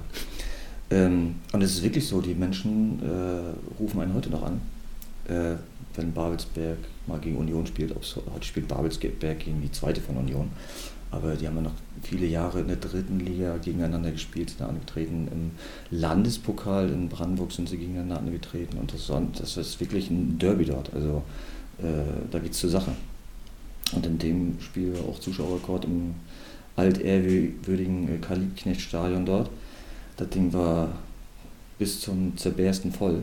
Hm. Und die Union-Seite, die rote, ja, die war nach dem Spiel ganz schön still und klein und das Stadion tobte. Das war schon ein geiles Erlebnis. Und äh, wir waren ja mit unseren Jungs äh, und auch mit unserem Präsidenten, der hat uns ja auch begleitet, mit Heiko, lieben Gruß, Mhm. äh, Heiko Jaab, der auch im, im Stadion hat in Potsdam, habe ich gesagt, guck mal, guckt euch mal das kleine Stadion an. Ja, das muss eigentlich das Ziel sein in Greifswald. Ja, so ein kleines Stadion, wo eigentlich, ja, wenn da auch 3000 Leute drin sind, oder auch nur 2000, wie am Wochenende hier, Mhm. ist doch trotzdem Stimmung und Alarm. Ja? Und hier in dem weiten Rund äh, verläuft sich das ein bisschen. Ja, Das ist bin ich ja ein bisschen abgekommen von diesem Spiel. Ja, äh, kann ich kurz und knapp sagen, war was Besonderes. Und war ein guter Einstieg so in, in, den, in den bezahlten Fußball. Und wie gesagt, viele Leute in Potsdam sprechen einen heute noch drauf an und freuen sich. und haben ein Grinsen im Gesicht über dieses Spiel. Ja. Und letztlich in der Saison, also ja, letztlich ging es wieder runter direkt. Ähm, aber hast ja trotzdem auch noch acht Treffer gemacht. Hm. Und als jemand, der nicht gerne Stürmer ist, ist das trotzdem ja doch für die erste Saison in, in so einem hochklassigen Fußball eine durchaus gute Marke. Ne? Also ich glaube, da kann man auf jeden Fall zufrieden sein. Aber bist du dann jetzt in Babelsberg noch so ein Gesicht, nenne ich es jetzt einfach mal, für die damalige Zeit? Also die Kontakte sind ja offenbar auch nicht abgerissen. Du hast ja schon gesagt, du warst ja nun auch da mit den Kleen. Hm. Äh, ich glaube, die U10 war auch noch mit dabei. Ne? Die hatte auch, glaube ich, ein Turnier in Babelsberg. Genau, dann zusammengefahren. Nein, ich bin da kein Gesicht mehr. Ich habe ja vorhin die Geschichte erzählt, wenn du an der Kasse stehst, ne? Mhm. an welchem Markt jetzt. Damals haben sie sich erkannt. Da habe ich noch eine ziemlich markante Frisur getragen. Oder besser gesagt, gar keine Frisur. Äh, ja, nein, äh, kein Name. Wenn einer meinen Namen hört, dann erinnert sich nochmal dran aus der Generation von damals. Äh, aber mich erkennt ja auch keiner mehr, weil ich ja mittlerweile eine Frisur und einen Bart trage. Das ist auch ganz angenehm, dass du inkognito bist im Stadion. Ja, nee, also war eine schöne Zeit, auch in Potsdam, aber Bekanntheitsgrad ist, glaube ich, nicht mehr so da. Mhm, genau. Also bist ja dann auch noch ein weiteres Jahr trotzdem geblieben, trotz Abstieg, ne? Und hast nochmal DFB-Pokal gespielt. Insgesamt ja viermal sogar, ne? Ja, Und also ich, ich habe gehofft, dass wir nicht auf meine DFB-Pokalquote hier äh, zu sprechen kommen, weil die ist äh, grausam. Naja, Äh, also, ich glaube, ich habe nicht ein DFB-Pokalspiel gewonnen. aber bis auf Duisburg war es immer eng. Ja, das stimmt. Das, Und- das muss man wirklich sagen. Genau, und deswegen, also ich glaube, da gibt es auch. Also, du hast vier DFB-Pokalspieler, aber alleine Neustrelitz im letzten Jahr gegen den KSC hat er mehr Gegentore gekriegt in einem. Das stimmt. Deswegen, Ja, ich finde knapp war es immer und wir waren auch immer konkurrenzfähig. Und ich, äh, ich habe mir auch immer schwer getan, zu einem Verein zu gehen, wo du selbst im DFB-Pokal nicht konkurrenzfähig bist. Mhm. Du, du weißt ja, wie es ist, wenn erste Liga gegen dritte Liga spielt heutzutage. Das ist nicht mehr so wie vor 30 Jahren oder vor 40 Jahren, Das wo stimmt. es ein klares 8-0 gibt. Das ist schon, das sind alles Profis. Ja, und genau. Dass die natürlich dann zwei Klassen höher spielen, erwartet man einen Sieg, aber man sieht es ja jedes Jahr. Und das war, war auch für mich damals so. Das, das war zweite Liga in Babelsberg, sind sie abgestiegen, dritte Liga. Also konkurrenzfähig waren wir definitiv. Genau, aber wo du es gerade sagst, äh, bezahlter Fußball hast du jetzt vorhin auch schon genannt, das ist ja auch nicht vergleichbar mit dem bezahlten Fußball von heute. Ich glaube, ein Zweitliga-Profi, was er damals verdient hat und was er heute verdient, sind auch nochmal ein paar Welten. Ne? Ja, ja, also ganz klar, natürlich entwickelt sich immer weiter nach oben. Äh, Das, das setzt sich ja fort bis in die dritte, vierte, teilweise fünfte Liga. Überall wird Geld gezahlt.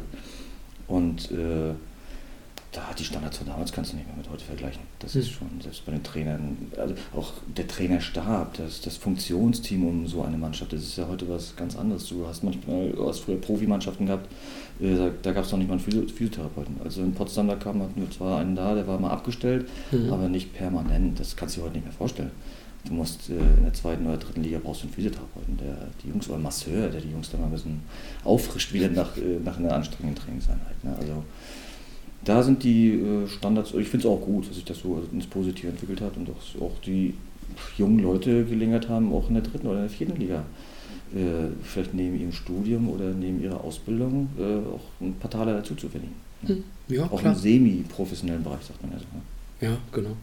Ähm, absolut. Also natürlich ist es schön, dass es sich so entwickelt. Mit- Ich bin kein Fan davon, wie sich es ganz oben entwickelt hat. Also die Dimensionen sind dann doch ein bisschen Ja. abseits von dem, was noch äh, gesund ist. Aber ansonsten, ja klar, so ein bisschen was nebenbei ist immer gut.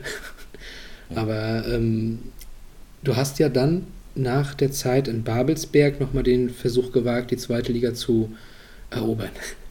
Ja. Und bist nochmal in den Westen gegangen. Ja, genau, nach Oberhausen.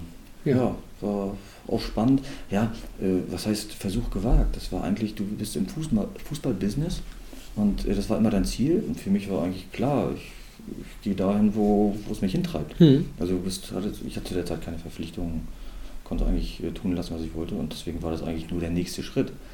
Und äh, jetzt nur, wir waren vorhin so bei der Sache oder bei der Frage so der, der Perspektive.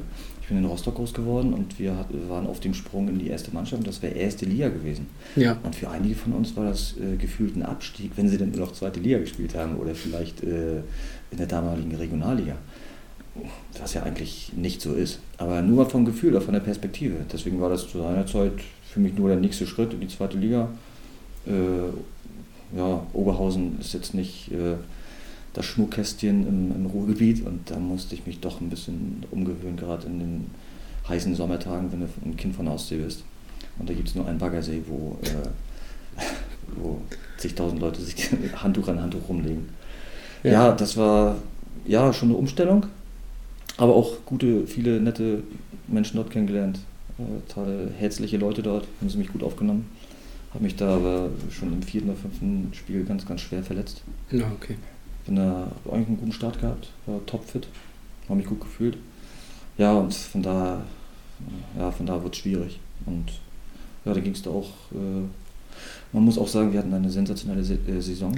Ich hatte wir, nämlich haben, wir haben bis zum Schluss um den Aufstieg mitgespielt, das ist eigentlich unglaublich. In Oberhausen. das Gefühl, hatte ich Aufstieg die nämlich gerade. Liga zu spielen. Ich hatte so ein bisschen das Gefühl, warte mal, war das nicht die Saison und habe hier Ja. nebenbei nämlich mal kurz aufgemacht. Oh ja, war sie. Ja, aber sie haben damals, äh, jetzt rückblickend, also wenn mich einer aus Oberhausen hört, vielleicht äh, stimmt er mir zu. Sie haben damals in der Winterpause den Fehler gemacht, dass sie diese, diese Mannschaft, die in sich geschlossen war und die funktioniert hat, äh, gespickt haben oder vermeintlich verbessert haben mit teuren Spielern aus Brasilien Okay. oder aus Ungarn und ich weiß nicht, die plötzlich dann im, im Stamm gespielt haben, wo die Leute, die eigentlich diesen Erfolg äh, in der Hinrunde äh, erarbeitet haben, dann sich auf der Bank wiedergefunden haben und dann hast du eine Situation in der Mannschaft, wo es knirschen kann. Ja? Und das Mhm. haben sie damals nicht hingekriegt. Vielleicht hätten sie daran festhalten sollen und einfach mit dieser Mannschaft diesen Weg weitergehen. Mit dem Trainer dort, Jörn, Jörn Andersen, Mhm. cooler Typ, einfacher Typ. Und ja, ich habe manchmal so Trainingsübungen oder Trainingsmethoden, die ich heute mit unserer U11 mache, die ich von ihm gelernt habe und gesehen habe. äh, ja, das war, ja, Oberhausen war eine schöne Zeit. Mit, mit der Ausnahme natürlich der Verletzung. Ja, klar. Und ja, und dann, dann stand natürlich äh, die Option, gehst nochmal ins Ausland. Damals war die Schweiz war eine Option, sogar auf die Insel zu gehen, nach England oder sogar nach China. Und das äh, hat zum Glück nicht geklappt. Äh, was heißt zum Glück? Äh, hat mich auf jeden Fall gereizt und interessiert, aber ich bin dann in der Zeit auch Vater geworden dort. Ja, okay. Und spätestens damit war das für mich keine Option mehr, nach, nach China zu gehen, wo das ja noch äh, ein Entwicklungsland gewesen ist. Ja, Mit großen Geldscheinen alle gewöhlt haben und wobei hat sich das heute groß verändert im fußballerischen Sinne? Ich glaube in China, das hat schon heute einen anderen Standard als, äh, als zu der Zeit. Also, Also ist sicherlich ein anderer Geschichten damals äh, gehört von Spielern, die den Sprung gemacht haben oder den Weg dorthin gemacht haben. Ja. Die die Bedingungen dort äh, berichtet haben, das war nicht schön anzuhören. Äh, sie, viele sind ja auch äh, Knallauffall dort wieder abgereist und gesagt, das geht nicht. Ja, also Aber- ich erzähle es hier nur mal so, damit man mal hört, was, was gibt es für Möglichkeiten Klar. und vor was für Angeboten auch junge Leute auch äh, stehen Mhm. die sich vielleicht verletzen, also se- seien es Regionalligaspieler hier. Also ich kann da nur vorwarnen, dann sollte vielleicht ruhig bleiben und seinem auch familiären Umfeld erstmal bleiben Mhm. und sich darauf zurückbesinnen, was man kann. Und dann von Grund auf das hier neu aufbauen. Also nicht gleich den Weg in, Weg in die Ferne irgendwie suchen, wenn was nicht klappt. Ich glaube, das, äh, ja, erstmal, das ist natürlich so ein Punkt, wo man drauf achten muss. Wobei China, also klar sind die Standards heute wahrscheinlich ein bisschen höher, aber ich meine gerade dieses mit Geld wählen, wählen, dann gehen Leute dahin und gehen ja dann oftmals auch wieder recht schnell zurück. Und naja, gucken wir den Witzel an, gucken wir Modest an. Ja. Die haben dann doch nicht so viel Spaß da gehabt. Ähm, genau, aber der, der Punkt mit dem, dass man vielleicht ein bisschen im gewohnten Umfeld bleiben sollte, ist ja auch immer noch mal beim Nachwuchs so ein wichtiger Punkt. Einige, auch gerade im Profibereich, haben ja den Schritt, den zu großen Schritt etwas zu früh gewagt und sind dann ganz, ganz bitterböse auf die Nase gefallen damit. Man hat ja immer wieder diese Beispiele. Und das verstehe ich immer nicht. Also nehmen wir mal wirklich Bayern jetzt. Wie viele Talente die geholt haben, die dann am Ende dadurch verbrannt waren. Ich frage mich oft, was wäre, wenn zum Beispiel ein Sinat Kohl in Gladbach geblieben wäre. Was wäre, wenn, na gut, Nils Petersen hat es noch halbwegs gut gemacht, ne, aber auch Alexander Baum-Johann, warum hat der diesen Schritt gemacht und geht zu Bayern? Also, ich verstehe, ich verstehe, die haben so viele Beispiele doch vor Augen und sehen, wer da alles schon gescheitert ist. Ja, Tobi, das ist manchmal. Du, man, man steht irgendwo vor einer Entscheidung, vor einem Angebot oder vor einem, vor einem Weg, also eine Weggabelung. Bleibe ich in Gladbach und äh, ziehe hier weiter durch oder gehe ich zu Bayern? Ja, das, das kann in die Richtung, die Richtung schlagen. Also viele haben sich richtig entschieden und viele, äh, einige eben nicht. Aber da sind wir beim gleichen äh, Thema wie vorhin. Das ist da, je weiter du nach oben kommst, umso größer wird natürlich der Konkurrenzdruck und du willst, alle wollen da oben rein. Ja. Ja, und da bleiben eben ganz, ganz viele auf der Strecke. Und das, das fängt ja im Nachwuchs an, dass viele schon in der B, A-Jugend merken, Mensch, für mich reicht das nicht im Verein. Ich gehe jetzt vom GFC eben zum HFC vielleicht und, und spiele da weiter. Also hier in die Umgebung. Und bei Hansa ist es auch so. Wenn ich, es bei Hansa nicht, Mensch, dann gehe ich nach Schwerin, vielleicht dann nach, Hamburg. Man muss bereit dazu sein, finde ich. Und, und das auch zu erkennen. Wenn es nicht reicht, dann geht es woanders lang. Und solange du jung bist, Tobi, dann, ja, weiß ich nicht, dann kann sich das ja noch in alle möglichen Richtungen entwickeln. Wir hatten ja mein Beispiel auch voran. Ich bin als äh, junger Bengel dann nochmal aufs Dorf gegangen und bin doch wieder irgendwo da gelandet. Also, Ja. das kann ich mir nur allen mitgeben, wenn einer zuhört. Und mich äh, früher, wenn sie dich als äh, Lizenzspieler, hier heißt es ja eigentlich, äh, irgendwo in die Schule geschickt haben und die erste Frage von den Kindern ist immer, ja, wie werde ich denn Profi? Ne?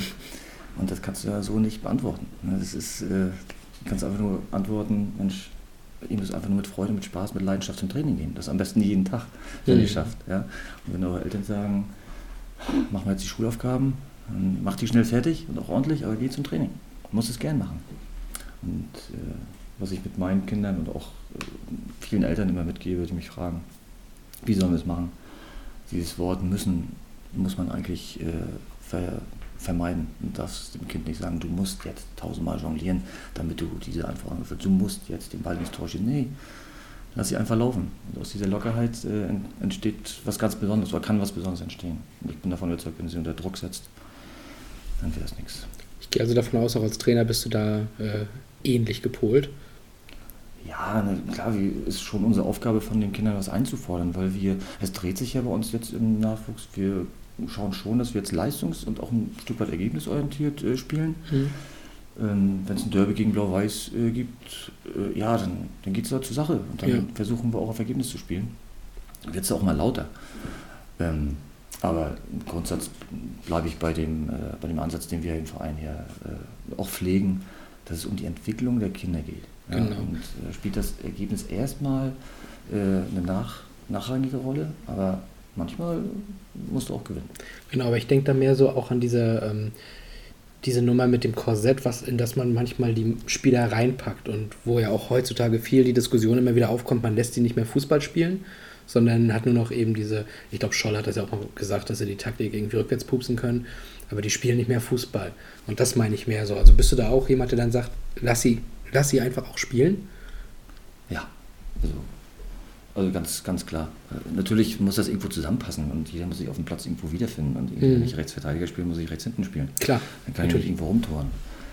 Aber das ist ein ganz entscheidender Punkt, den du sagst. Wir- Die Nachwuchsausbildung, auch die Trainerausbildung, zielt ja in den letzten Jahren, zumindest wie ich das äh, beobachte, genau in diese Richtung. Äh, äh, Taktik und, und Spielverständnis und Orientierung auf dem Platz. Aber die, die Dribbler oder der Mhm. echte Neuner, der vorne steht und den Ball einfach, äh, Gerdi, ne? Mike Gerd, den Ball einfach, nimmt, annimmt, sich dreht und ins Tor schießt. Genau. Äh, wie, wie will ich diese äh, Spieler oder die Kinder herzaubern? Wie soll sich das entwickeln? Da frage ich mich wirklich. Und deswegen äh, gehe ich auch den Weg gerne mit, wenn einer sagt, lass den einfach machen, lass den Ja. einfach laufen. Jetzt hat er mal nicht abgespielt, okay, das können wir danach mit ihm besprechen, aber wechsel, deswegen wechsle ihn nicht, äh, ich ihn nicht aus oder äh, scheiße ihn vor der ganzen Mannschaft zusammen, Mhm. dass er den Ball jetzt nicht quergelegt hat. Ja.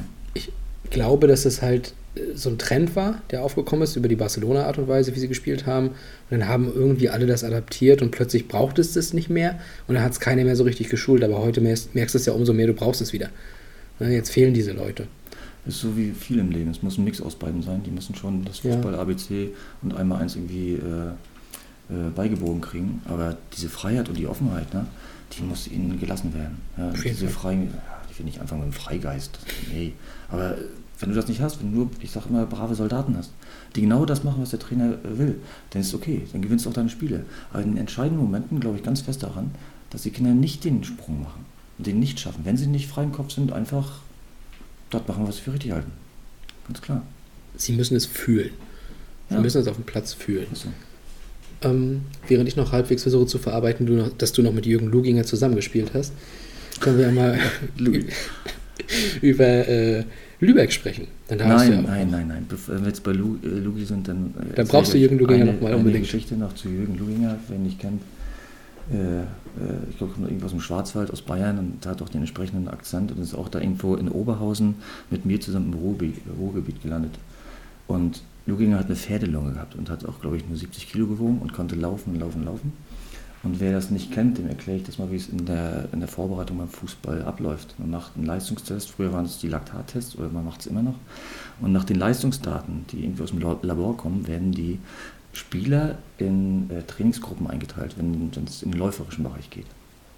Und wo habe ich mich wiedergefunden? In der ersten Gruppe mit Jürgen Luginger. Und ich bin so froh gewesen, dass Lugi äh, im Stadion in Oberhausen vor mir gelaufen ist, im Hochsommer bei 35 Grad in der Sonne, dass mich in den Windschatten hängen konnte und irgendwie die Zeit ein, äh, einhalten konnte oder schaffen konnte. Es war ein Graus, aber irgendwie hat er mich da durchgeschleppt. Also, falls er das irgendwie hört oder ihm das irgendwie zugespielt wird, Louis, danke, dass du mich da mitgezogen hast. Saarbrücken später Trainer gewesen, ne? Ja, auch erfolgreich. Ja, ja ich überlege gerade, war Dennis Wegner, der von hier ja auch war, mhm. sogar unter ihm noch Spieler da? Habe ich gar nicht mehr so im Kopf. Ich weiß ja nicht mehr, wann Luginger da war. Naja, wir finden es irgendwann raus. Aber irgendwie wird Luginger diesen Schnipsel schon bekommen. Ja, vielleicht. ja. Äh, liebe Grüße auf jeden Fall. Ich fand ihn eigentlich auch gar nicht so schlecht. Ja. Aber ich kannte ihn mehr als Trainer dann tatsächlich. Ne? Also als Spieler habe ich ihn nicht so mehr wahrgenommen gehabt, muss ich zugeben. Ja, toller Typ, guter Mensch. Das freut mich. Aber Lübeck müssen wir natürlich trotzdem erwähnen. Ja, weil ja, wir müssen natürlich auch die Schleife des letzten DFB-Pokalspieles schließen. Ach so, jetzt sind wir ja. Nee, DFB-Pokal ist wirklich ein Trauma, echt. Also das, dass ich nicht einmal geschafft habe, irgendwo dann ein Spiel zu gewinnen oder mich wenigstens in die Verlängerung und ins Elfmeterschießen zu retten, das ist wirklich. Ja. Ja, dann mach es, Tobi, los. Den Gerne. Also bei Babelsberg, ich glaube, wir haben es gar nicht erwähnt, das war ein 0 zu 1 gegen Borussia Mönchengladbach ja. und jetzt Lübeck war ebenfalls ein 0 1 gegen Borussia Dortmund. Ja. ja die damalige, äh, nee, nicht Vizemeister, die waren Dritter hinter Stuttgart noch geworden, 2002, 2003 mhm. und dann in der ersten Runde Nee, gar nicht. Ist ja Blödsinn. 04 war das ja. Nach 0304. Das heißt, sie waren sogar nur Sechster hinter Bochum, die in den UEFA Cup mit Euro reingezogen sind. Mensch. Das weiß ich. Habe ich nicht genau im Kopf. Äh, ja, dafür bin ich, ich habe mich an den Niederungen der dritten Liga wiedergefunden zu der Zeit. Deswegen habe ich mich für die erste Liga nicht so interessiert. Ja. Nee, aber es, es, war ja die Mannschaft damals mit äh, Jan Koller, äh, mhm. Thomas Rositzky, Sebastian Kehl, also Lars Ricken in dem Spiel noch eingewechselt. Also, wenn du jetzt mal zurückguckst, äh, gegen wen hat man schon alles gespielt? Und da werde ich oft gefragt. Äh, das war schon äh, nicht schlecht. Und äh, auch in dem Kontext wieder, wir waren auch da konkurrenzfähig, haben mhm. ganz, ganz, knapp verloren, haben auch unsere Chancen gehabt.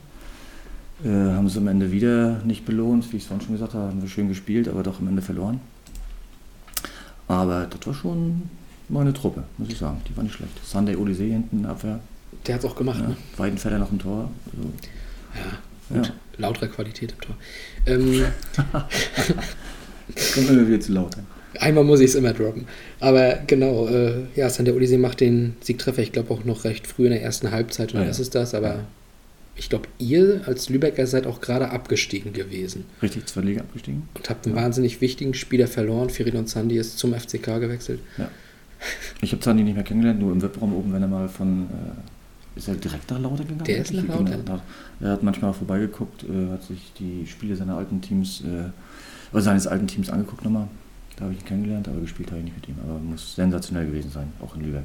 Ähm, ja, also auch in Lautern richtig guter ja. Mann gewesen in der Bundesliga dann. Deswegen, also der Sprung, ja. äh, den hat er geschafft gehabt damals.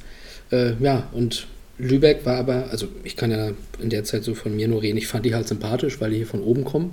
Ja. Äh, das reichte damals schon für mich. Ähm, wie hast du die Zeit dort erlebt? Weil ihr habt ja auch immer dann in der dritten Liga, was damals noch Regionalliga Nord war zu der Zeit, die zweigleisige dritte Liga sozusagen, mhm äh, natürlich den Wunsch gehabt, wir wollen wieder hoch. Ja, war, ich glaube, war es das erste Jahr oder das Geburtsjahr der dritten Liga? Ich weiß es gar nicht. Auf jeden Fall war es schon eingleisig, Tobi. Also die ersten, der erste ist, glaube ich, nein, stimmt, stimmt nicht. Ist, glaube ich, es war zweigleisig. Und der erste ist direkt aufgestiegen und der zweite eine, eine, eine, eine Qualifikation gespielt. Aber ist auch egal. Du hast ja gefragt nach Lübeck und wie es da war. Äh, für mich war es ein Nachhausekommen. Äh, ich Lübeck ist irgendwie wie ein kleines Rostock. Also von der Größe her ist ja so vergleichbar, aber ich war wieder in der Ostsee. Zwar im Westen und nicht im Osten, aber ich war irgendwie gefühlt wieder zu Hause. Mhm. Nach dem Jahr in Oberhausen äh, war schön, wieder ein bisschen Ostseeluft zu schnuppern. Und ja, die haben mich toll aufgenommen und wir haben auch einen guten Start gehabt dort und auch den Aufstieg mitgespielt. Am Ende haben, den, haben sie den Aufstieg selbst verspielt, was uns alle sehr getroffen hat. Und dann ging es auch leider mit dem Verein in eine ja, in eine negative Richtung, also Richtung Insolvenz irgendwann dort. Äh, ja, aber Lübeck kann ich immer nur sagen, oder jedem empfehlen, der mal irgendwie äh, an die Lohmühle dort fährt, ob nur als äh, Spieler dort angefragt wird, ob er Interesse hat, äh, da zu spielen oder mal ins Stadion dort guckt, kann ich wirklich nur empfehlen. Also menschlich, ich weiß nicht, wie es heute ist mit der Vereinsführung, also damals war es so, das war ein kleines, äh, sehr engagiertes Team. Nicht mehr Leute als die wir hier haben. Mhm. Und die haben das wirklich gewuppt dort. Hatten da einen super engagierten äh, Hauptsponsor, der auch beim HSV äh, da unterwegs ist, ein Bauunternehmer, Molle Schütt. Der hat sich da ordentlich engagiert. Äh, also schöne Zeit und mag ich nicht missen. Viele gute Typen auch kennengelernt auf dem Fußballplatz dort. Schöne Mannschaft gehabt, aber am Ende leider nicht für den Aufstieg gereicht. Ja, also wir hatten ja jetzt dann in der Wintervorbereit äh, ja, Wintervorbereitung einmal den Test dort auch gehabt, das Mhm. Testspiel in, in Lübeck mit unserer Mannschaft. Ich glaube, wir verlieren 1-2, wenn es das war, wo Eitner noch trifft. Wenn nicht, war das das andere. Das habe ich leider nicht mehr ganz im Kopf. Auf jeden Fall verloren. Aber war auf jeden Fall sicherlich auch für die Jungs nochmal eine coole Erfahrung. Ja, und für mich war es immer so. Also Lübeck, ich war nie dort, ich kenne diesen Verein nicht, aber irgendwas strahlt er halt aus, was mich diesen Verein mögen lässt. Hm. Wo ich mich auch sehr gefreut habe, dass die letztes Jahr in der, äh, nicht letztes Jahr, vorletztes Jahr in der dritten Liga waren. Ja, und wo ich dann auch traurig war, dass es leider runterging damals dann. Ja, einen schweren Weg hinter sich. Äh, mit der Insolvenz eben. Ja. Und haben lange gebraucht, sich zu berappeln. Und jetzt haben, nehmen sie ja wieder eine positive Entwicklung. Ja, Äh, über die Oberliga sich da wieder hochgekämpft in die Regionalliga. Ja, ja, mal sehen, wo sie sich dann wiederfinden. Auf jeden Fall, was schön war in Lübeck, waren so diese Derbys gegen Pauli. Das war wirklich äh, dritte Liga, Stadion da voll an der Lohmühle oder selbst äh, im alten Stadion von Pauli noch zu spielen. Und dann gibt es ja noch besondere Rivalität mit den Störchen da aus Kiel ja, zu der Zeit. Mann, das war schon, also wenn das Holsteinstadion in Kiel so ein alt ehrwürdiges Stadion da mit einer, damals hatte noch eine schwarze Aschenbahn draußen rum, das hat gebrannt da. Also das war wirklich, das war auch schon ernst da auf den Rängen manchmal. Das war alles kurz vor dem Spielabbruch. Ja, das waren besondere Momente da. ja, Kiel war ja sogar äh, die Zeit, also da waren sie ja schon mal relativ solide in der dritten Liga. Danach ging es ja mal eine Zeit lang irgendwie runter und dann sind sie zurückgekommen und zu dem geworden, wie wir sie heute kennen. Ja. Äh, aber ja, ich finde die heutzutage eigentlich auch gar nicht so unsympathisch. Ja, die Kieler, absolut. Ja, machen da auch. äh, Der Präsident, äh, der da das Zepter schwingt jetzt, war damals mein Berater. Über Ach viele, so. Über viele Jahre. Das ist auch spannend. Ja, äh, und ich kenne ihn menschlich natürlich von der Zeit und genau das, was er dort macht als Präsi, ich weiß gar nicht, ob er noch im Amt ist, das spiegelt eigentlich das wieder, wie er auch so mit uns damals umgegangen ist, so wie ich ihn kenne. So eine ganz ruhige äh, äh, Art und Weise, eine norddeutsche Art, äh, immer fair, immer offen. Und da hat er wirklich, äh, als er das übernommen hat, einen guten Weg eingeschlagen mit dem Verein, mit dem Stadionneubau. Mhm. Also muss ich sagen, Hut ab. Respekt nach Kiel. Ja, und auch, du, muss man auch sagen, jetzt haben wir vorhin das Beispiel mit Babelsberg gehabt, mit so einem kleinen, muckeligen Stadion. Glaube ich auch dabei, denke ich auch hier in Kiel, die haben das Stadion auch gebaut, natürlich für Zweitliga-Ambitionen, äh, weil sie auch unter äh, Zwang standen, die mussten das Stadion modernisieren. Aber auch das musst du eigentlich hier irgendwie mal realisieren, wenn es da jemanden gibt, der sagt, ich vollende dieses Projekt, was da geplant ist, oder ich setze das wirklich jetzt mal um. Ein Greifswald, das wäre ein großer Sprung hier für den Fußball. Ja, gibt ja auch immer mal so, ich sag mal, bürokratische Hürden, die da leider im Weg stehen. Ja, Ähm, aber abgesehen davon gebe ich natürlich hundertprozentig recht. Also das wäre halt einfach schön. Wie du sagst, es, es verläuft sich so. Also man, man hört da drüben, dass inzwischen ja auch wirklich ein kleiner Kern da ist, der Stimmung macht und machen Mhm. will. Mhm. Und man hört sie auch, man bekommt sie mit. Aber du hörst eigentlich nichts, wenn dann halt der Gästeblock mal ein bisschen voller ist, wo einfach natürlich über all die Jahre viel, viel mehr gewachsen ist. Ne? Bei uns wächst es gerade an, auch das braucht Zeit. Aber ja, ich finde es dann eben auch so schade, dass es dann so gar nicht so sehr ankommt, wie man es eigentlich hört, wenn man mittendrin auch steht. Und ja, Ja, ich kenne es aus der Perspektive des, des Spielers. Und bist du äh, in einem Stadion, wo eine Tatanbahn rum ist und ist so weitläufig, und das ist hier wirklich der Fall. Ist ja keine, äh, keine hässliche Anlage, ist ja wirklich eine schöne Anlage. ja, Mit, dem, mit den großen Bäumen ringsherum, ist ja tolles Gelände.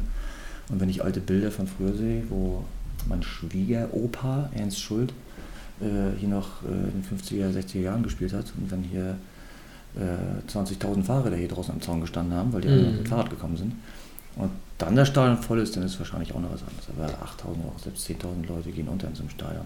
ja. Und wenn du in ja, ich komme wieder zurück auf Babelsberg, wenn du in so einem kleinen Stadion bist, das macht auch als Spieler ist das was ganz anderes, wenn die Leute nah dran sind Genau. und wenn mal einer auf die Trommel klopft, den hörst du dann auch. Genau. Und hier hörst du ihn halt nicht. Also, Ja. Naja, aber das, ich hoffe, das entwickelt sich. Es ist halt, darf man nicht vergessen, es ist ein Leichtathletikstadion und kein Fußballstadion. Wir brauchen einfach vielleicht ein Fußballstadion. Ja, also wenn es äh, irgendwelche Menschen gibt, die da Ambitionen in die Richtung haben und das irgendwie beeinflussen können, dann, äh, dann bitte gern Bitte schnell, und schnell. vor allem schnell. Ähm, genau. Ja, Lübeck, eine schöne Zeit gewesen und dann äh, ging es aber nochmal nach Münster. Ja.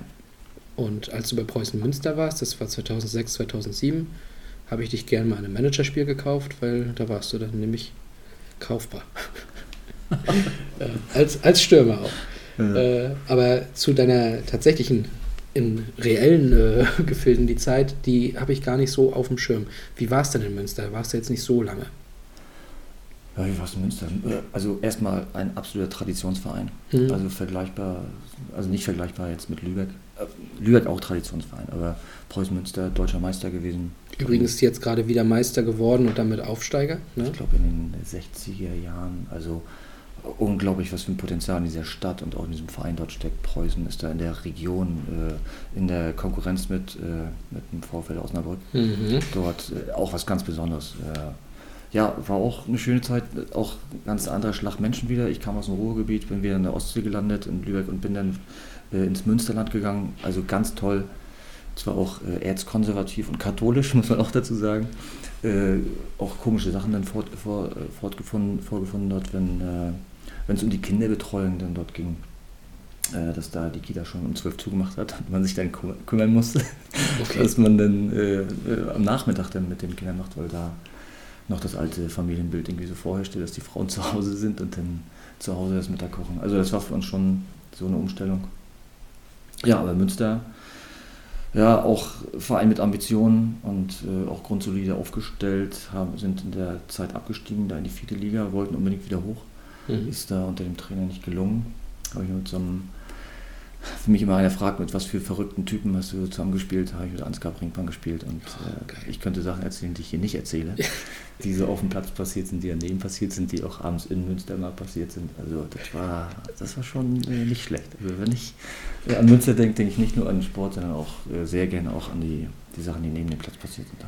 Bei Ansgar Brinkmann habe ich immer das Gefühl, dass ich schon ganz oft auch in ganz vielen Podcasts Leute gehört habe, die irgendwas mit ihm zu tun hatten. Mhm. Und alle sagen dann immer so, ich kann nicht sagen was, aber es ist so, es ist, hat sich eingebrannt. Und ich frage mich, ob irgendwann mal, weiß ich nicht, irgendein Podcast-Typ oder ob er es mal mit Jürgen Klopp vielleicht gemeinsam macht, dass wir einfach mal alles auf den Tisch kommt. Ich glaube, das wäre saumäßig interessant. Er ist ja auch derjenige, wie hat er gesagt, er ist mit 0 Euro in die Karriere gestartet und irgendwie mit Minus rausgegangen. Ja, hat er gesagt. Ob es wirklich so ist, keine Ahnung. Ja, äh, glaube ich noch gern. Da hat es wohl ein, zwei super Verträge gegeben. Der weiße Brasilianer Der weiß war aber heiß begehrt zu der Zeit. Und er hat auch, ja, ich glaube, er war damals auch schon kurz vor 40, ich weiß es nicht, oder Mhm. Mitte 30, als er bei uns war. Ich war kurz vor 30. Also er war schon vom Alter her weit voraus, aber er trotzdem noch Übersteiger gemacht. Da hast du gedacht, was, was ist denn hier los? Er hat nicht mehr die Geschwindigkeit gehabt, aber er war schon auch eine Erscheinung auf dem Platz und auch ein Typ in der Kabine. Das war schon, war schon sehr lustig, muss ich sagen. Ich das, habe äh, das zaubert einem so, weil du gerade sagst, man kann nicht so richtig sagen, was, was war es denn? War es so positiv, was negativ? Äh, er war auf jeden Fall ein Typ. Ja. Und ob er der Mannschaft so in der Zeit bei uns gut getan hat, ich sag mal nein, weil wir waren nicht erfolgreich, waren nicht erfolgreicher. Aber na, wenigstens kann ich sagen, ich habe mit Ansgar Brinkmann gespielt. Ja, das reicht schon. Das würde ich auch gerne sagen. Ja, war eine coole Zeit. Ja, ganz klar Brinkmann. Ich habe ja auch immer so, ich suchte ja also diese Bundesliga-Klassiker und sowas. Da kann ich auch fast jeden Satz mitsprechen. Bei 0203, da gab es auch mal irgendein Spiel von Bielefeld, wo er halt wieder überragende Treffer gemacht hat. Ja. Und da ist auch einer der Sätze, äh, da hat Ansgar Brinkmann wieder ein Spiel gemacht, das die Frage aufwirft, warum dieser Mann nicht bereits über 40 Länderspiele absolviert hat. Das ist, Ja, der hat es teilweise echt drauf gehabt. Ja, wirklich. Es war immer das, dasselbe in Grün, hat den Übersteiger gemacht, ist vorbei und hat irgendwas gemacht. Aber es hat immer mal aufgeblitzt. Ne? Und Hm.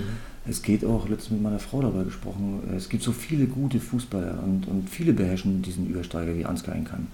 Aber Äh, es gibt dann, wir kommen vielleicht nochmal, du hast mich ja vorhin nach Personen gefragt, die dir geschrieben haben und Fragen gestellt haben. Es gibt Leute, die gehen teilweise nur im Stadion, ins Stadion um diesen Ansgar Brinkmann zu sehen. Mhm. Äh, sie wollen jetzt nicht Bielefeld sehen, sie wollen Ansgar Brinkmann sehen, sie wollen den weißen Brasilianer sehen.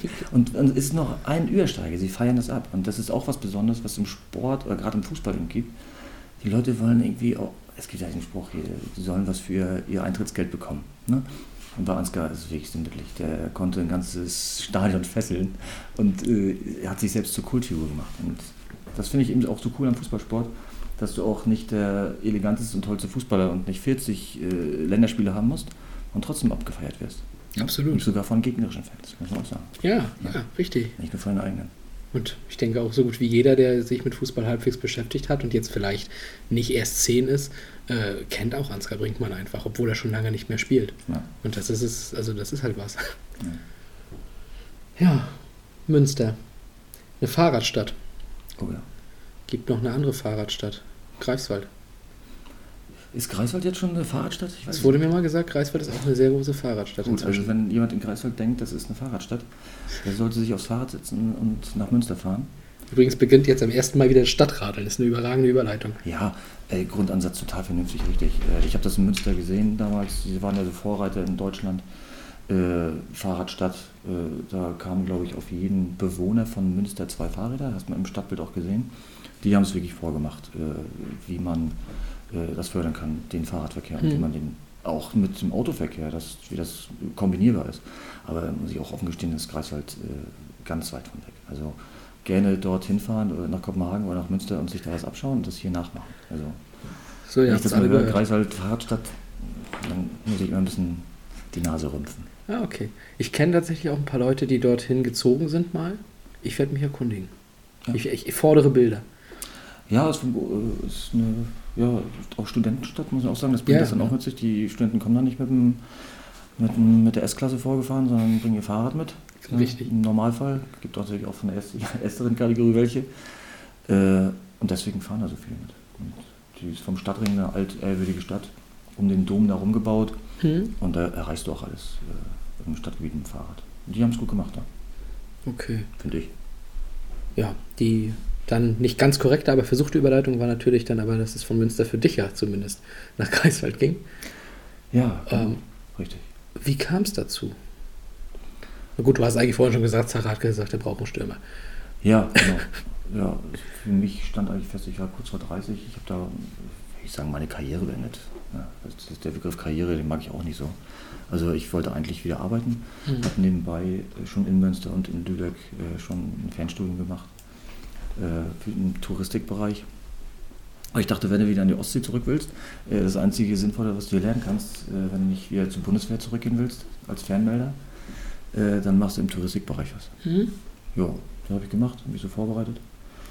Und äh, ja, dann hat Sarah angerufen. Und äh, als er das erste Mal angerufen hat, habe ich, hab ich das erstmal abgetan und gesagt, naja, ja, Greifswald ist jetzt nun nicht, ja, so die Station. Ich wollte eigentlich Richtung Rostock wieder. Hm. Da gab es aber keine Möglichkeit. Und Profifußball habe ich aus dem Grund äh, äh, abgelegt. Äh, ja, dann gesagt, damit ist Schluss, weil die Kinder, ich hatte vorhin dieses Beispiel genannt äh, mit der Kinderbetreuung. Ja. Und wenn die Kinder äh, jedes Jahr oder alle zwei Jahre irgendwo rausgerissen werden aus dem gewohnten Umfeld, äh, aus der Kindertagesstätte, aus ihrer, von ihrer Tagesmutti, wie auch immer, Mhm. und sich wieder neu erfinden müssen, das ist schon eine große Belastung. Hast jedes Jahr einen Umzug. Wenn du alleine umziehst, dann nimmst du deinen Koffer und aus deiner Einraumwohnung nimmst du deine Couch noch mit und dein Bett und deine Hm. Playstation. Ja, das gab es auch bei mir. Wow. Aber mit einer Familie umzuziehen ist hab ich gesagt, komm, dann suchst du irgendwie einen Verein, wo du nebenbei arbeiten, arbeiten gehst oder eine Ausbildung machst. Und das war das hier.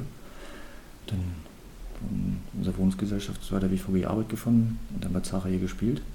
Und zu Beginn ja auch recht erfolgreich. Ja, das Das, ist eine äh, Saison, die sehr haften geblieben ist, hier glaube ich auch immer noch bei vielen äh, ehemaligen Fans. Die ja, erste Saison war ja noch der. GSV. GSV ja. 04, genau. Ich habe mal in der Historie vom, vom Greifswalder FC geguckt, wie viele Insolvenzen es ja leider auch schon gab. Und Ja. äh, Umbenennung des Vereins ist auch schade eigentlich, muss man sagen. Ich hoffe, es, es tritt jetzt eine Ära ein, wo man da äh, einen Weg mit einem festen Vereinsnamen geht und einem ordentlichen Vereinswappen. Mhm. Finde ich gar nicht so schlecht jetzt. GFC und das Wappen. Ja, das war, ja, so war das. So, so hat es mich nach Greifswald verschlagen.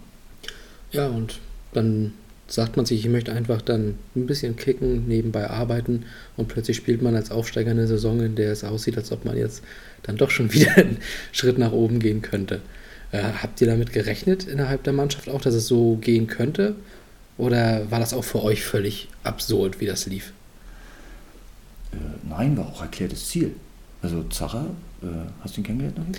Äh, nee, ich habe ihn nie kennengelernt. Ich war nur halt als Fan im Stadion häufig in der Saison. Also Zacher geht nicht zu irgendeinem Verein und, und spielt da in der Oberliga so ein bisschen mit und das dümpelt hier umher, wie in Rathenow oder vielleicht wie in Neustrelitz. Mhm. Und wenn er irgendwo hingeht, dann hat er ein Ziel und dann geht es irgendwie, dann will er gewinnen. Und am besten, er hat immer die Oberliga nur so als Durchlaufstation gesehen, Okay. für die damalige Regionalliga.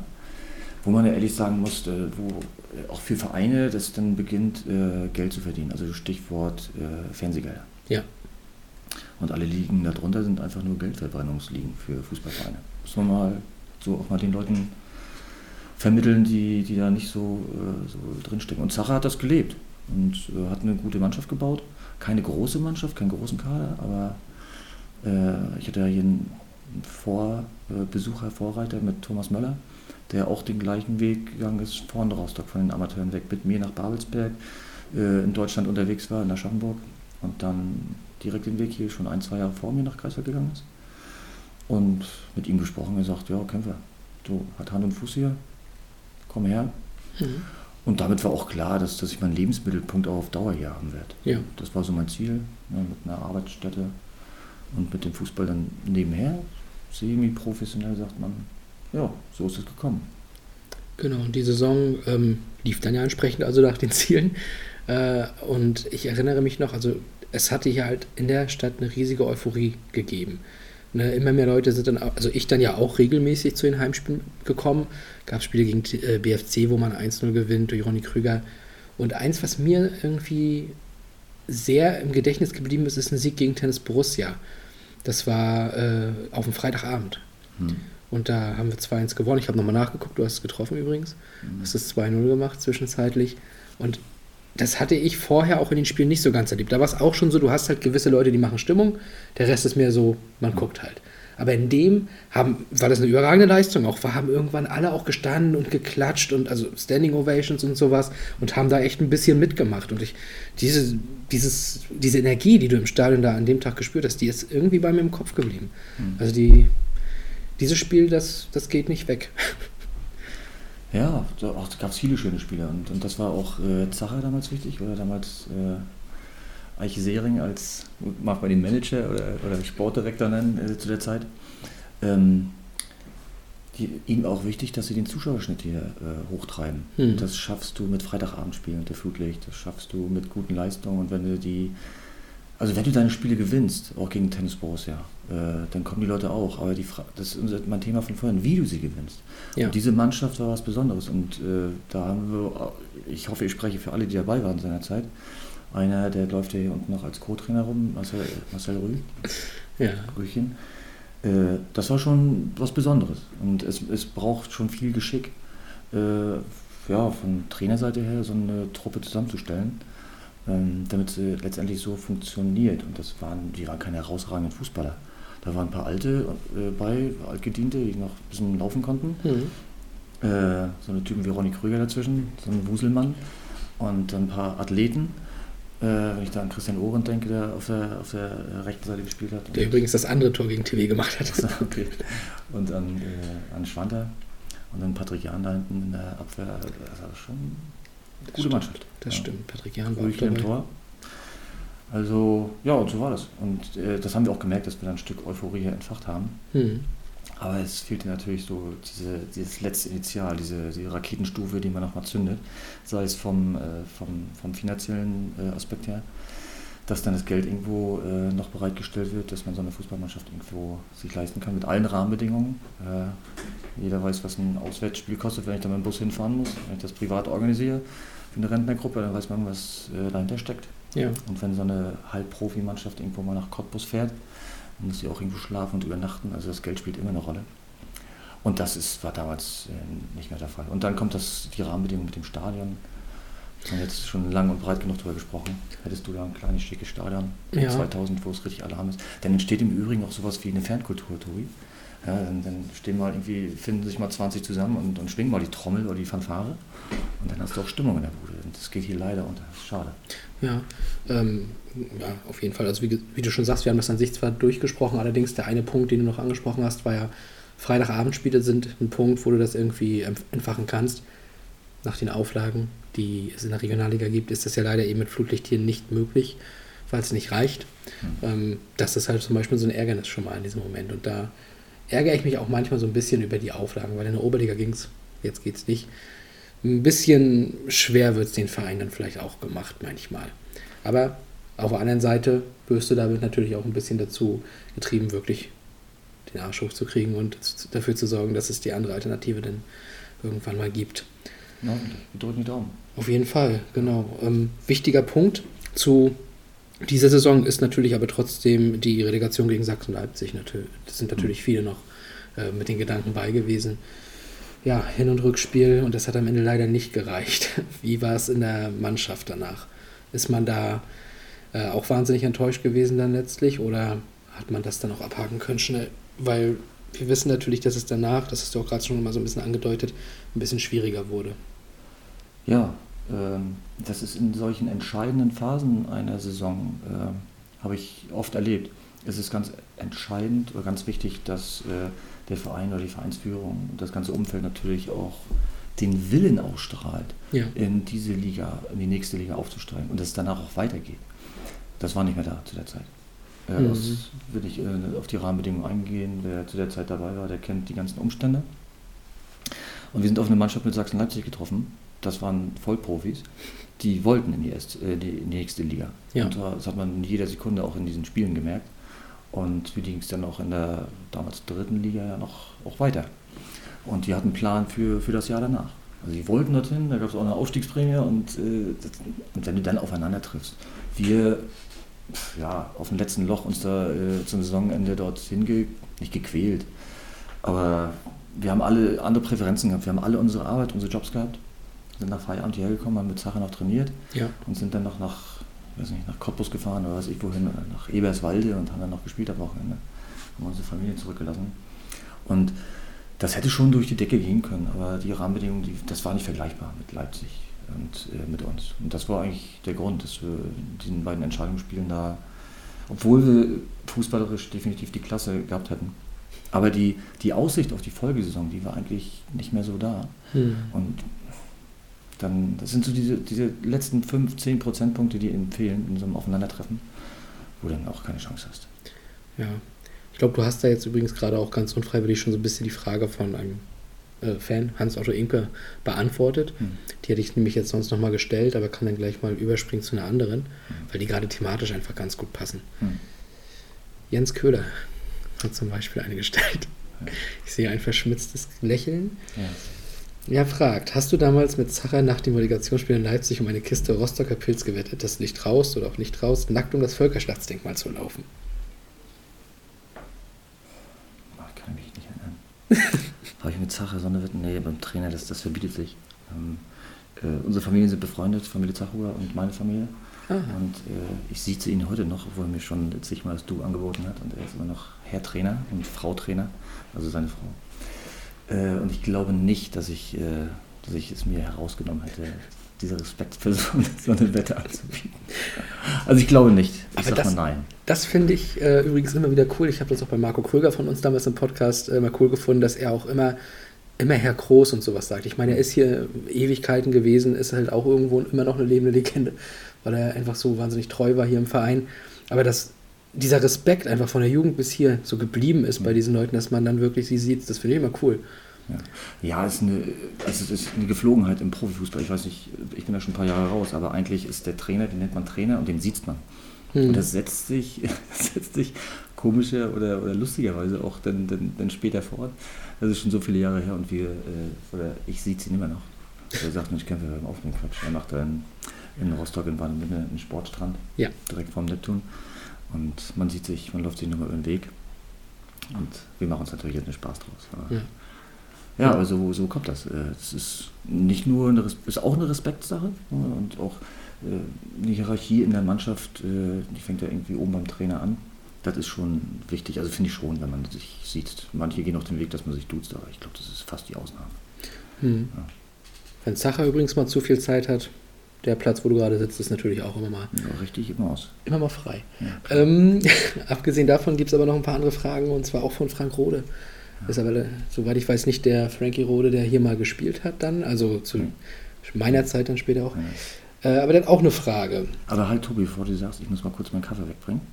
Ja, sonst, sonst mache ich hier irgendwas nass. Okay, zum ersten Mal eine Pause innerhalb des Podcasts. Natürlich, ist gar kein Problem. Und dann, ja, du musst erst aufschließen. Jetzt habe ich natürlich die Wahl. Äh, nö, ich rede gerade nur für die Zuhörer.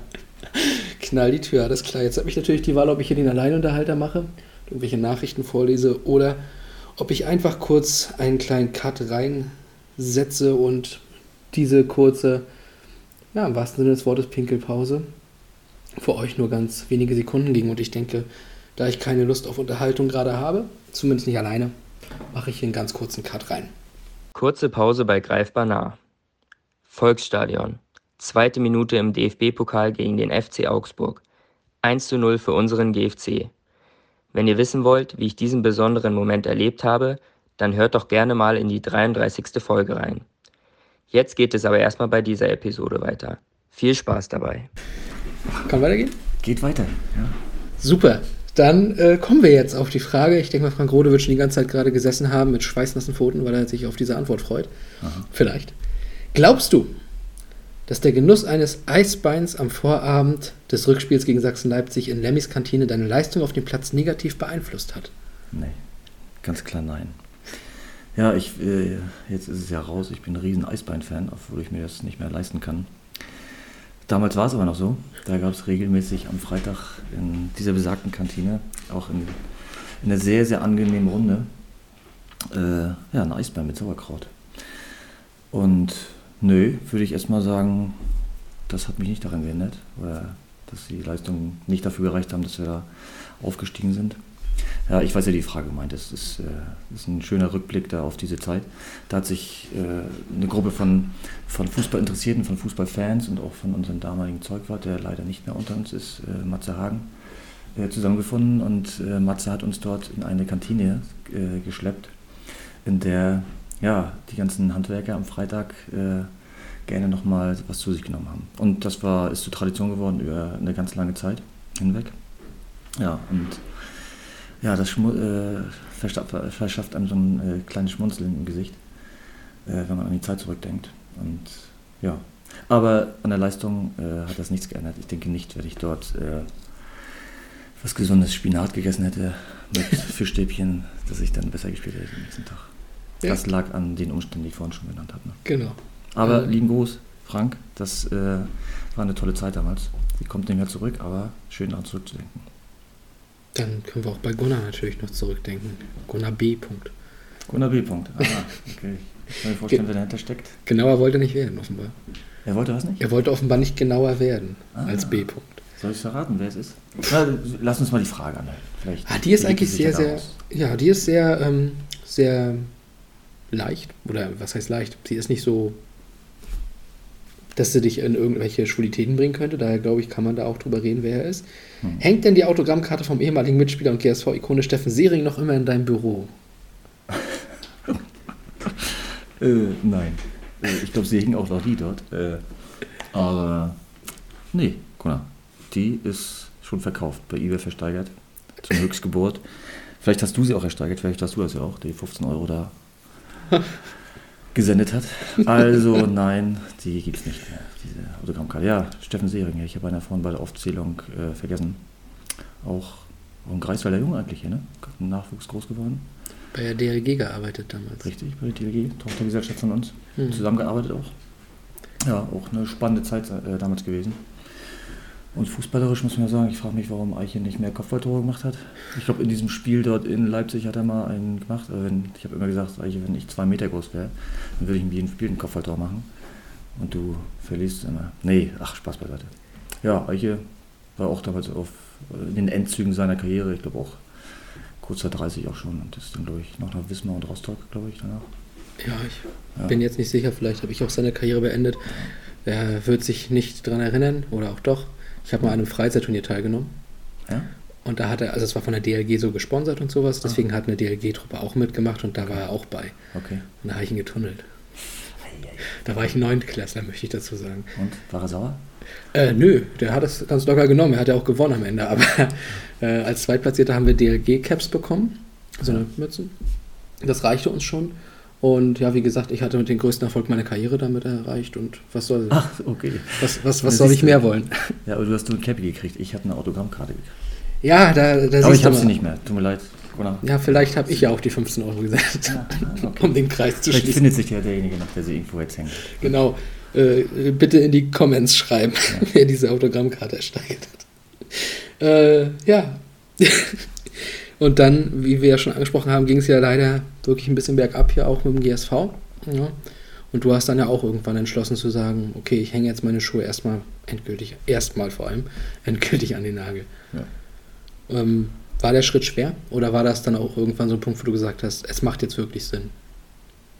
Äh, Ja, äh, muss sagen, wir sind jetzt hier beim Semi-Profi-Bereich. Der, der Ja. Aufwand war einfach zu groß und auch nicht mehr äh, zu rechtfertigen. So für uns, auch für viele von uns. Ja. Einige haben noch durchgezogen und noch das zu Ende gebracht, auch die Saison, aber für mich ging es gar nicht mehr. Oh, der Fokus lag auf der Arbeit und auch auf der Familie. Äh, die privaten Umstände haben mich auf jeden Fall dazu nicht gezwungen, aber gesagt, dass, dass das so in der Form nicht mehr geht. Ja. Wenn das irgendwie in einer anderen Form gegangen wäre, nebenbei sich fit zu halten, immer sehr gerne. Später ist es ja auch dazu gekommen im anderen Verein. Aber zu der Zeit war nicht mehr dran zu denken. War Ja. ich auch ein Stück froh, dass, äh, dass dann das Kapitel irgendwie beendet war. Ein ziemlich abruptes Ende auch. Und dass es äh, mit dem Verein dann in der äh, Insolvenz geendet ist, das macht dann auch ein bisschen betroffen. Aber da hatten wir als Spieler wenig Anteil dann, glaube ich.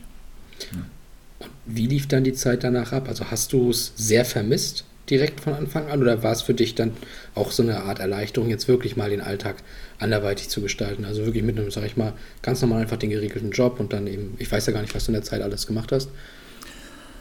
Ich habe einen Hund gehabt, einen kleinen Hundewelpen zu der Zeit, der mich zehn Jahre begleitet hat, oder mich und meine Familie. Und der leider auch nicht mehr unter uns ist. Äh, der treibt mir immer noch Tränen in die Augen. Nein, der hat mich ordentlich auf Trab gehalten zu der Zeit und auch fit gehalten. Dem war ich ordentlich unterwegs, auch wenn das nicht vergleichbar ist mit Fußballspielen. Hm. Ich sage, das ist heute noch äh, bei meiner Frau und mir Thema, wenn ich äh, am Wochenende mal zum Sturmfüllen gehe, auch noch als Spieler, nicht nur als Zuschauer. Dass ich irgendwann mal mit fünf oder mit sechs hat mein Vater mich auf den Fußballplatz geschleppt. Und äh, wenn ich da nicht mehr sein kann, irgendwie, dann irgendwas fehlt da. Also Mhm. zu der Zeit hat das nicht gefehlt, da war mal Tapetenwechsel, war mal eine Veränderung sehr, sehr gut und auch nur richtig. Aber irgendwie, ja, ich sage mal zu meiner Frau, eigentlich ist das, das Einzige, was ich richtig kann oder gut kann. Alles andere kann ich so halb. Ehemann und Vater und auf Arbeit, das, ich glaube, ich kriege das irgendwie hin. Ja. Aber richtig gut wird es dann vielleicht doch nur da, wo ich mein ganzes Leben lang bin und wo die Leidenschaft steckt. Also wie bei dem Thema von vorhin. Was musst du machen? Wo wirst du gut drin, wenn du irgendwo deine Leidenschaft mitbringst? Das stimmt. Ja, aber damals war die Zeit nicht mehr da und viel, die, die Mannschaft ist auseinandergebrochen, letztendlich der Verein. Und äh, ja, ich habe in Lubmin dann äh, auch äh, nicht nur familiär, sondern äh, auch äh, von der Wohnung her dann meine Heimat gefunden dort. Hm. Und ja, und sportlich ging es ja dort auch weiter irgendwann später. Genau, bevor ich dazu komme, äh, darf ich vielleicht ja nochmal kurz die Frage stellen. Ich weiß noch, Zacher ist dann ja nochmal nach Rostock gegangen. Hm. Die haben ja wieder einen guten Trainer gesucht und da haben wir ja auch einen gefunden. Ähm, hat das auch sehr dazu beigetragen, weil ich glaube, Andreas Zachhuber ist halt einfach jemand, der ja auch mit seiner Persönlichkeit ähnlich hier wie Roland Groß ein ganzes Umfeld mitreißen kann. Ja, kann ich nur mit Ja beantworten. Hm. Also, n- nicht, dass ich jetzt äh, Zacher hinterher rufe, du bist schuld daran, dass der Verein nicht Nein, äh, den Bach runtergegangen ist. Nein, das natürlich nicht. Aber ich glaube schon, dass Zacher in der Kombination mit, äh, mit Eiche Sering, Mhm. dass sie so am Leben gehalten hat äh, und auch gefördert hat und uns gefordert hat, äh, dass das äh, funktioniert hat in Gänze. Und mit seinem Abgang, das war, äh, damit war der Niedergang eingeläutet. Mhm. Also rückblickend. Konnte man damals jetzt noch nicht so abschätzen, aber, Nein, natürlich nicht. aber so war es. Muss man auch mal ganz klar so sagen. Ja, Manchmal hängt es an einzelnen Leuten. das, das ist so. Das Ja. ist so. Ja, und du, dann haben wir ja Lubmin schon angesprochen und die Sturmvögel und ich sag mal so, da wurdest du geadelt von jemandem, der diesen Podcast hört. Hm, geadelt. Ja, Jemand, der sogar hier schon mal Gast war. Den Aha. du sogar schon angesprochen hast. Danny Martens. Danny. Danny hat mich geadelt. Na, Absolut, denn du warst einer der besten Mitspieler von Danny Martens. Oh, okay. Das kann ich auch zurückgeben, Danny. Das, äh, Ja, er fragt ja auch, wie fandest du das Zusammenspiel mit ihm? ja, Danny ist auch ein besonderer Typ. Also, wenn wir jetzt bei Leidenschaft sind, dann sind wir bei Danny auch genau richtig. Ja. Äh, bei allen den Fehlern, die wir alle einzeln haben, die Danny auch hat und die ich habe und äh, bei allen den Namen, die hier schon durch den Podcast geistern, äh, ist er leidenschaftlich. Und das ist so, solche Leute mag ich und äh, deswegen gewinnt man auch am Ende Spiele mit solchen Typen. Du Hm. brauchst Typen auf dem Platz. Ne? Und ja, es hat Spaß gemacht. Danny, das war auch eine gute Truppe. Äh, Mike Gerd zu seiner Zeit äh, bei uns noch gespielt. War eigentlich schon eine schöne Mannschaft. Und auch äh, erfolgreich, mal auch die Chance, sogar vielleicht sogar die Ambition gehabt, da mal in die Liga höher zu gehen, in die Landesliga. Und tatsächlich die Möglichkeiten gehabt. Das Umfeld hat es damals nicht hergegeben. Heute ist es umgekehrt, heute gibt es das Umfeld daher. Äh, Ja. Das ist eine schöne Sportanlage. Auf jeden Fall. Wir haben da Trainingslager gemacht mit den Frauen im Sommer. Genau. Und äh, heute äh, gibt die Mannschaft es noch nicht her, aber wenn man da akribisch und langsam sich Zeit lässt und das akribisch wieder aufbaut, äh, kann man irgendwann wieder in diesen Regionen landen. Mike Gerd wird man wahrscheinlich nicht mehr äh, dazu bewegen können, doch mal anzutreten, sich im Strafraum zu stellen, weil der stand ja meistens. Und Danny wahrscheinlich auch nicht mehr. Aber ja, Sturmvogel kann ich nur allen empfehlen. Wer sich unter der Woche ein bisschen bewegen will und Fußball spielen will und ein angenehme, äh, angenehmes Umfeld schätzt, der ist da sehr gut aufgehoben. Mhm. Ne? Ich war damals noch für eins der Medien, für die ich gearbeitet habe, äh, bei einem der ersten Spiele, nachdem das neue Flutlicht da war. Ja. Das war Pokal gegen Blau-Weiß Greifswald. Aha, okay. Und da war das wohl noch nicht so ganz richtig eingestellt. Ja, das stimmt, ich kann mich an das Spiel erinnern. Ich glaube, sie haben es gewonnen, glaube ich sogar. Äh, ja, ja, ich weiß gar nicht wer es gewonnen hat. Kann sein. Es war auf jeden Fall äh, sehr, sehr eng. Und da, also ich sag mal, die Tatanbahn drumherum war schön beleuchtet. Ja, also wirklich kurios. Ja, muss ich wirklich schmunzeln, das stimmt.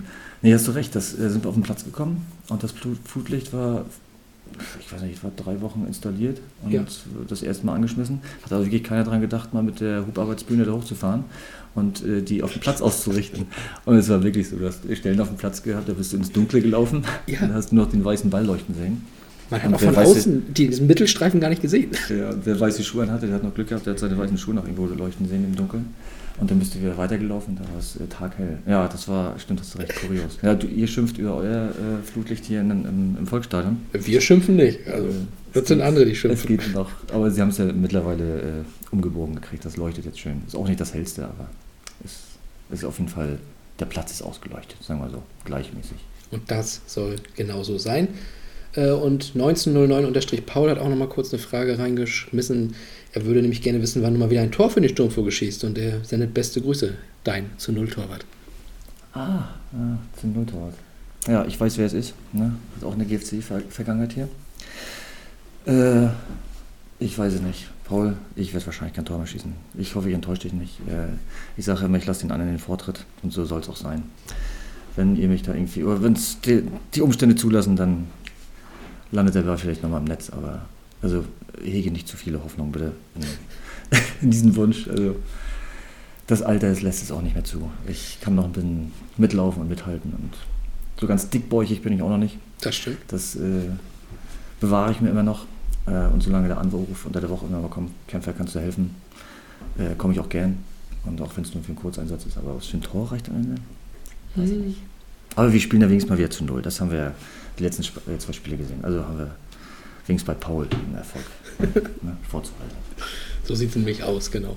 Ja, die Zeit lässt es ja auch nicht immer zu, weil du ja, wie wir jetzt schon ein paar Mal gesagt haben, äh, berufstätig bist bei der WVG, einem unserer Partner. Äh, Ich habe nochmal nachgeguckt auf der Homepage Qualitätsmanagement. Was bedeutet das? Unter anderem, ja, was, was der Name sagt, Qualitätsmanagement. Wer nicht weiß, was sich dahinter verbirgt, das ist äh, ja ein Managementsystem, das ihm dabei helfen soll, die Qualität der, ja, der eigenen Prozesse zu verbessern oder mindest, zumindest äh, beizubehalten. Aber das ist nur eine, äh, eine kleine Funktion, die ich da habe. Ich mache noch die, die Revision, also die interne Revision da, also so kaufmännische Prüfungsaufgaben oder Handlungen. Und äh, ja, und arbeite in, in unserem so Stabsbereich mit noch viel mit IT. Mhm. Und mit unserer IT arbeite ich viel zusammen. Viel in Richtung äh, Software und, ja, und Hardware. Ja, das sind so mal grob umrissen meine Aufgaben. Genau, und langjähriger GFC-Partner ja sogar und neulich ja ein größeres Nachwuchsturnier auch ähm, ausgerichtet, kann man das so sagen. Also auf Ja. jeden Fall Namensgeber halt eben gewesen. Ne? Ja. Und äh, mit, mit sehr, sehr vielen und großen äh, leuchtenden Kinderaugen hat man ja auf den Fotos auch gesehen dann. Haben da auch ein bisschen größer versucht zu berichten dann, aber leider war ich jetzt nicht persönlich vor Ort, weil es zeitlich ja nun mal nicht möglich war. Aber war ein Riesen-Event. Gibt es wahrscheinlich dann auch noch mal häufiger. Äh, sprechen wir vom Meat Pete Cup? Natürlich. Ja, der Meat Pete Cup, ne? Lustiger Name. Ja, wir haben so ein tolles Maskottchen. Ich musste damals auch äh, schmunzeln, als der das erste Mal vor uns stand, Meat Pete. Nein, äh, das ist ein total cooles Event Mhm. für die Kinder. Wir machen ja viel mit den Kindern im Winter und für die Kinder. Wir fahren viel zu Hallenturnieren, auch in der Region. Wir machen viel selbst. Aber so ein besonderes Event, wo auch mal die Halle brennt, wo es um was geht, Hm. wo ein kleiner Preisstift ist, das ha- haben wir eigentlich wenig. Und das haben wir damals gesagt, was heißt damals? Ja, eigentlich schon damals, vor drei Jahren haben wir es das erste Mal gemacht, vor der Pandemie. Ja, Es das ist ist es. zwei Jahre hintereinander ausgefallen. Genau. Deswegen wäre es jetzt schon der vierte Meet Cup gewesen, das war aber erst der zweite. Und äh, wir hatten ja GTV dort zu Gast und die haben mich gefragt äh, im Interview, äh, wie ist dazu gekommen oder warum machst du sowas? Und ich, ich konnte so spontan gar nicht antworten. Aber jetzt äh, weiß ich es nochmal, weil wenn ich so an meine Kindheitserinnerungen äh, denke, die Hallenturniere und wenn da das erste Mal für Kinder so eine richtige Kulisse äh, im, äh, am, am Spielfeldrand ist, das ist schon, schon coole ja, Erinnerungen und coole Erlebnisse. Und das, das wollten wir den Kindern auch mal verschaffen. Also, und wenn da mal der BFC kommt oder Ja. äh, eine Mannschaft, ja, die von weiter weg ist, einfach nur nicht, wenn es nur Gützko oder das ist herabzuwürdigen oder wenn es äh, der HFC ist, gegen die wir immer spielen, sondern auch mal ja, eine Truppe aus der Großstadt. Dann äh, kann es ein cooles Event zaubern und das hat an dem Tag wieder gut geklappt. Und mit dem äh, Glück, dass, also nicht nur Glück, sondern auch mit dem Können unserer U9, die das Turnier gewonnen hat und den Preis dann auch mitgenommen hat. Hm. Und auch ein Dank nochmal an meinen Arbeitgeber, ohne meinen Geschäftsführer jetzt hier irgendwie mich dort einzukratzen und einzuschleimen. Äh, das ist auch was Besonderes, dass die WVG äh, schon jahrelang mit dem Verein durch Höhen und Tiefen geht, Genau. Äh, einen bestimmten Geldwert dort äh, immer zur Verfügung stellt und auch äh, nicht nur die erste Mannschaft unterstützt, sondern auch äh, gerne auch, und auch ein bisschen lieber äh, den Nachwuchs. Genau. So soll es nämlich auch sein und Ja. so wünschen wir uns das auch. Beide Seiten müssen wachsen. Richtig. Ne? Ja, und wenn wir über den Nachwuchs reden, wir haben ja da zwei kleine Kämpfer bei uns im Verein, die auch schon alles zerschießen, Hm. was vor deren Füße kommt. Sind das die nächsten ganz großen Torjäger bei uns im GFC? Wäre da, wär das ein Traum, auch wenn es natürlich die Position ist, die ironischerweise nicht eigentlich deine sein sollte, aber wenn wir irgendwann, lass uns wirklich mal komplett rumspinnen, wir stehen hier irgendwann in äh, 15 Jahren und wir haben Jaron und Johann Kampf hier als Doppelspitze im GFC in Liga 2. So. Gegen Babelsberg und dann nach Lübeck. Gegen Walsberg. Ja, kann sein, Tobi. Möglich, dass wir hier wieder sitzen dann. Oder vielleicht sitzen die Jungs dann hier und, und beantworten Fragen oder, oder flachsen mit dir rum. Äh, das sind äh, ohne Frage talentierte Jungs. Hm. Ne? Und äh, was ich gut finde und was ich auch lebe, nicht nur als Papa, sondern als Trainer, dass die Kinder sich gar nicht so fokussieren sollen auf eine Position. Äh, na gut, hat der eine von den beiden hat das Talent dort vorne im Sturm, äh, du hast ihm gesagt, alles kaputt zu schießen, das hat er jetzt ein paar Jahre gemacht. Ja, Das wird natürlich nicht immer so bleiben. das stimmt. Wenn es jetzt so im Kna Kleinfeld äh, und im Halbfeld spielen sie, wenn es ein bisschen enger wird in, den, in der D und in der, in der C-Jugend später, äh, muss er sich anders beweisen und bei den, bei den Jüngeren, bei, bei den Kleinen, ja, der hat so seine, seine Stärken, vor allem im körperlichen Bereich und der kommt mehr aus dem Mittelfeld. Ja. Okay. Aber du, also neben den beiden, wir sprechen jetzt zwar über, über meine Jungs, aber hast du auch hier im Verein wirklich äh, talentierte Kinder, wo ich, ich spreche nicht von einem geschulten Auge, aber alle, die schon ein bisschen Fußball gesehen und mal gemacht haben, äh, erkennen schon bei einigen so die Anlagen. Und jetzt sind wir schon bei dem Thema von vorhin. Es gibt so diese, diese Kinder, ich spreche jetzt gar nicht von meinen Beinen, du hast mich zwar darauf angesprochen, aber es gibt so die Kinder, die haben so dieses besondere Etwas. ne? Ja. Und äh, ja, ich hoffe mal, dass die beiden, für mich gehören sie dazu, weil ich der Papa bin, zu dieser Kategorie. Für mich ist immer was Besonderes, wenn ich sie laufen sehe. Auch wenn ich da als Trainer bei dem einen ihn ganz genauso behandeln muss wie die anderen. Hm. Aber ja, schön wäre es natürlich. Aber dazu gehört natürlich durch ein schönes Stadion. Ne? Das verlange ich jetzt von dir, dass du immer schön die Werbetrommel hier. Und alle, die hier kommen, die Jedes, müssen, jede neue Podcast-Folge ist das Thema. sagen, äh, wir brauchen ein Stadion. Und die erste Mannschaft muss das natürlich ziehen. Man muss auch ehrlich sagen, ist es denn für, den, für das Kind, das träumt, äh, Profifußballer zu werden und das im Fernsehen Barcelona und äh, Bayern sieht, das sind ja alles kleine Dortmund- und Bayern-Fans meistens, ja. äh, ist es denn das Ziel, in Greifswald in der Regionalliga zu spielen, muss man auch mal ehrlich sagen. Ist schon ein cooles Ziel, hab ich, ja- haben wir vorhin gesagt, aber eigentlich haben sie ein anderes Ziel. Natürlich. Vielleicht, äh, wenn Greifswald nicht nur Sprungbrett sein soll, dann muss die erste Mannschaft noch mindestens in die dritte Liga irgendwann. Ja? Und vielleicht klappt das ja. Also Das die- wär schön. Die, die Möglichkeiten sind auf jeden Fall gegeben. Ja. Ja.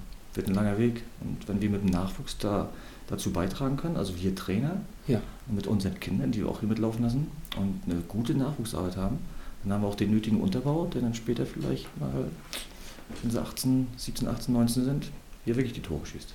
das wäre das wär wirklich der Traum. Wenn wir dann ein Relegationsspiel gegen Sachsen-Leipzig, wenn dann nicht die alten Abgehalfterten stehen, Ja. die noch am Ende der Karriere noch irgendwie die Knochen halten, sondern dass die Jungen dann jetzt kommen und sagen, so, jetzt schießen wir die Tore, wir wollen in die Regionalliga. Genau. Oder in die dritte. Ja, Dann schon die dritte, ja. ja schön wär's, Tobi. Wir können es nicht vorausschauen, Das stimmt. aber neben meinen Jungs, um das zu beantworten, haben wir wirklich ein paar gute Talente hier. Ich weiß, was du meinst mit diesem das gewisse Etwas. Man, man sieht ja einfach, wie soll, wie soll man es jetzt sagen, man will jetzt auch nicht irgendwie jemanden rausstellen und jemanden irgendwie dadurch äh, ja, niedermachen, aber ich bin ja beim Frauen- und Mädchennummer jetzt auch inzwischen unterwegs und man sieht da einfach bei einigen so, es muss ja nicht mal, nicht mal irgendwie technisch hochwertig das sein, was es ist, aber so andere Faktoren, wo du einfach sagst, genau das brauchst du. Ob es jetzt die Trainingsmotivation ist oder ob es jetzt einfach auch die Art und Weise ist, wie die sich bewegen, teilweise oder eben die Körpersprache. Es sind so einfach so ein paar Facetten manchmal an einigen Leuten, wo du sagst, da kann ich mir was vorstellen. Da sehe ich das gewisse Potenzial. Ja, und also was halt über das Potenzial von vielleicht dem einen oder anderen nochmal hinausgeht, ohne zu sagen, dass die kein Potenzial hätten. Und da geht einem das Herz manchmal auf. Ja, muss ich auch sagen. Das, ist, das macht mir so ein, auch so einen Spaß mit den Kindern hier. Äh, und du sagtest ja gerade, dass es geht, es geht, die Leute, die das hören, die können es mir auch wirklich glauben. Es geht nicht darum, wie viel ich jonglieren kann und wie toll ich den Pass spielen kann, wie schnell ich bin und wie, wie toll ich auffalle äh, im Nachwuchs. Ähm, es geht wirklich um diese Leidenschaft und ich bin, ich sage, ich bin immer das beste Beispiel, ich war immer hinten dran und ich habe in Rostock auch äh, Talente durchlaufen sehen. Es gab ja auch, ich glaube, kam aus, aus Greifswald hier zu uns, Sebastian Mahnke, hochgehandelt als, als größtes Talent, Jugend, A-Junioren, Nationalmannschaft gespielt, kam zu uns als Star, sag ich mal so. äh, Und äh, ist dort eigentlich, hat bei der ersten Mannschaft von Anfang an mittrainiert, ist aber ja, auch irgendwo in den Niederungen des Amateurfußballs äh, gelandet. Also ich will das nur als Beispiel, äh, ohne dass jetzt Sebastian war, aber viele Talente durchgelaufen, Ja. die schon mit 15, 16, 17 bei den Profis mit trainiert haben regelmäßig und auch gehandelt wurden als Profis. Aber irgendwo hat es dann doch nicht gereicht. Und dann kommen die hinterher, Genau. die irgendwie mitgelaufen sind und immer dabei waren, immer dran waren und schaffen es dann doch. Also das kann wundersame Wege nehmen manchmal. Das kannst du nicht vorausschauen. Aber das macht ja so spannend und so schön. Das ist richtig, genau. Das ist der Reiz. Hm. Ähm, Lars, wir müssten noch mal eine weitere Pause, die normalerweise zweite, jetzt ist mal die dritte Pause, Ja, ja. äh, reinschmeißen und dann noch mal die letzten fehlenden Fragen besprechen, wenn es okay ist. ja sehr Denn es gibt ja auch noch so das eine oder andere Thema, was noch gar nicht gefallen ist, was ich mir aber absichtlich für die dritte Halbzeit passenderweise gelassen habe. Also ein letzter Cut und dann sind wir gleich zurück. Ja, bis gleich. Kurze Pause bei Greifbar nah. Ich weiß noch, wie ich ein Tor aus großer Distanz erzählt habe. Wie viele Meter waren das noch gleich? Ich höre einfach nochmal in Folge 6 rein. Und jetzt geht's weiter mit der aktuellen Episode. Kommen wir zur Halbzeit 3. Ja, los geht's. Die letzten sechs Fragen an Lars Kampf und die stelle zwar ich, aber ich lese sie eigentlich nur vor. Gestellt haben sie eigentlich andere. Und wir schießen direkt los mit nochmal Danny Martens. Er konnte nicht anders. Und hat noch eine Frage gestellt.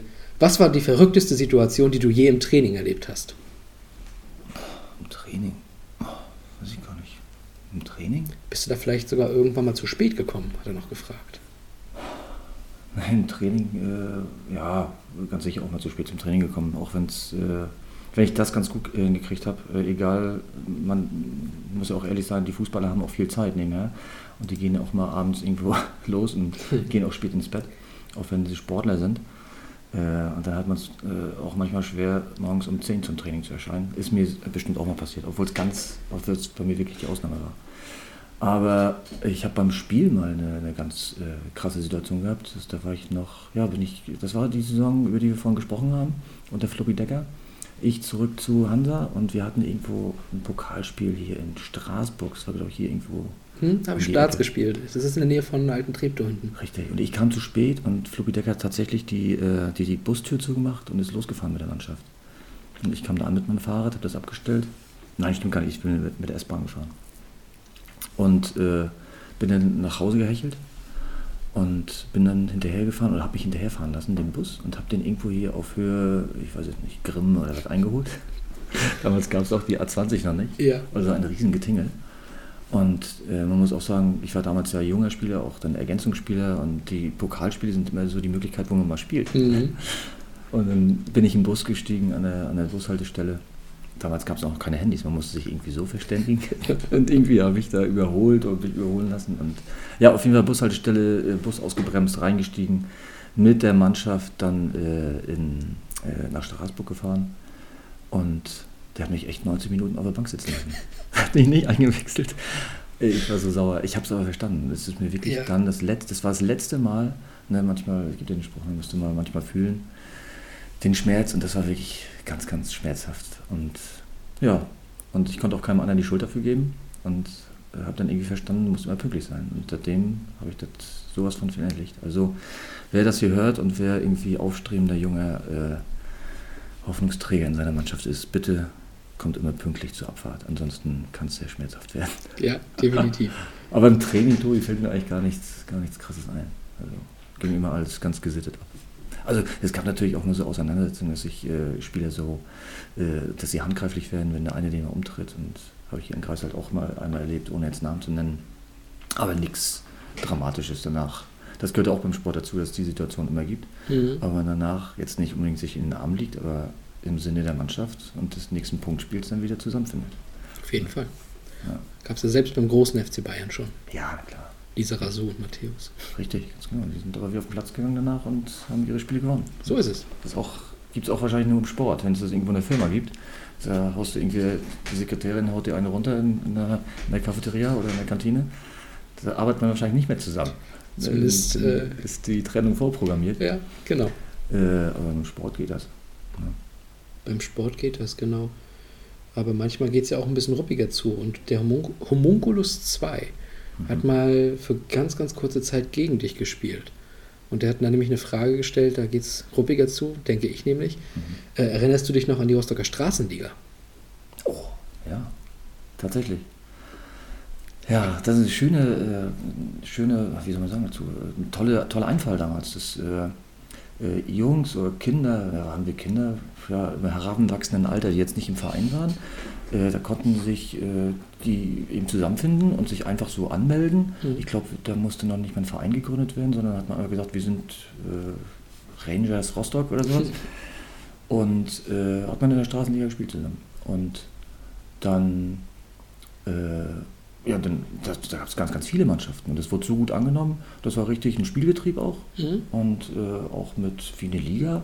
Ich weiß nicht, ob die Meisterschaft also ausgespielt wurde, aber ja, da haben die alle, die am Wochenende nochmal in der Disco waren und sich nochmal äh, bewegen wollten, am Folgetag äh, getroffen und da gekickt. Ne? Ohne Schiedsrichter und Fairplay-Regel. Mhm. War eine coole Sache so. Aber das, das kann sich jemand daran erinnern. Das ist ja das Offensichtlich. ist ja Jahrzehnte her. Ja. Ja, und ich war wirklich damals auf dem Sprung. Ich glaube, ich war auch in Potsdam schon, in Babelsberg. Mhm. Und wenn ich hier zu Hause war, habe ich da immer noch mal ein bisschen mitgekickt. Das ist ja auch krass. Jo.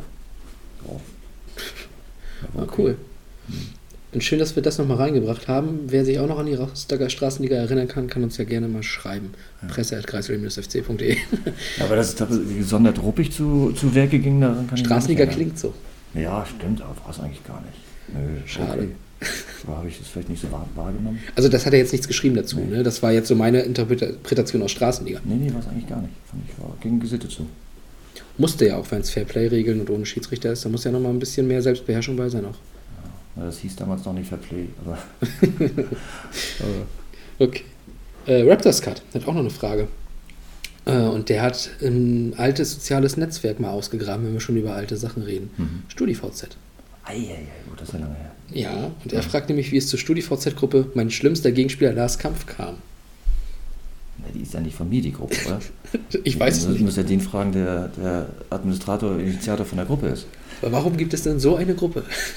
Ja, ich glaube, ich bin als Gegenspieler schon unangenehm. Also, muss, ich, muss ich so zugeben. Also, nicht, dass ich da gemein oder fies oder dass ich verbal da Entgleisung da irgendwie von mir lasse. Aber ich habe das ja oft, auch heute noch bei den Sturmvögeln, wo, wo äh, verletzte und angeschlagene Spieler in der Kabine sitzen, da mache ich mir auch immer Spaß drauf und sage ich immer, äh, egal wer es ist, ja, ihr müsst euch eins äh, immer, äh, ist immer wichtig im Zweikampf, der Gegenspieler, der muss sich verletzen, der muss sich wehtun. Du nicht. Ja, und das ist eine Grundregel, wenn man danach nicht äh, blutend oder äh, wundeleckend äh, in der Kabine sitzen will, dann muss man so rumdrehen. Ja. Und ja, ich habe nur, ich komme nun mal sehr von der Athletik. Ich habe keine, ähm, ja, äh, ja, keine schöne Spielweise, was, was den Umgang mit dem Ball angeht. Das war noch nie so meins. Hm. Aber die Athletik war mir so eine Stärke, auch die körperliche. Und deswegen ist das ganz normal, dass wenn ich in einen Zweikampf mit einem Gegenspieler gerate, dass es auch mal wehtun kann. Ich war nie bei StudiVZ. Es gab Hm. ja dann nachher noch SchülerVZ und sowas und mein VZ. Hm. Äh, Ich glaube, SchülerVZ war ich dann auch mal und es gibt ja doch heutzutage immer noch so legendäre Gruppen, Hm. die damals so waren. Und ich finde es schön, dass du also offenbar quasi Grund für eine warst. Das ist Ja, auch gut, aber äh, kannst du da noch sehen, wer da drin war, wie viele waren? War das einer? Waren das zwei? Ich weiß es Äh, nicht, aber vielleicht hat äh, Philipp, also der Fragesteller, ja da auch nochmal eine Antwort drauf. Würde ich Ja. mich auch freuen, wenn du mir das nochmal erzählst. Kannst du mir gerne schreiben bei Instagram und dann will ich die Information natürlich an dich weiterleiten. Ja. Lars, das ist ja, ist ja ganz schnell gemacht. Würde mich auch interessieren. Nein, aber ähm, nochmal zurück. Das äh, gibt es ja im Profisport, äh, nicht nur im Profisport, auch im ganz normal im Fußball. Du nur Landesklasse, Kreisklasse spielst oder in der Bundesliga. Das kann schon mal ganz schön ruppig auf dem Fußballplatz zugehen. Absolut. Aber im Grundsatz, zu 99 Prozent, äh, sitzt man danach zusammen äh, und kann sich wenigstens die Hand geben, abklatschen oder auch mal drüber lachen über den ganzen Kram. Ja. Es gibt auch äh, in jedem Fußballstadion für die Profis irgendwo eine kleine Raucherecke und eine Biertränkecke, wo man sich dann nach dem Spiel dann irgendwo abseits trifft unter der Tribüne. Dann kann man über diese Sachen lachen, obwohl man sich da vorher, also ich weiß noch so in, in Aachen, dieser Willi Landgraf, Großartig. also äh, der schrecklichste Spieler, den man sich so vorstellen kann. Aber man kann danach mit dem sitzen und ein bisschen lachen und dusselig quatschen. Das, äh, auch das ist wieder, gibt es auch nur im Fußball. Es wird es wahrscheinlich so im Edeka auch nicht geben. Wenn du da dich an der Kasse mit einem streitest, dann auf dem Parkplatz verträgst du dich nicht wieder. Ja. Aber im Fußball gibt es das. Du, also in den meisten Fällen. Manchmal, manche können nicht über den Schatten springen und können nicht verzeihen und auch nicht die, sich in die Augen gucken und nicht die Hand geben, aber in den meisten Fällen funktioniert das gut. Genau. Landgraf, Rekordspieler zweite Liga. Ne? Ja. Darf man nicht vergessen.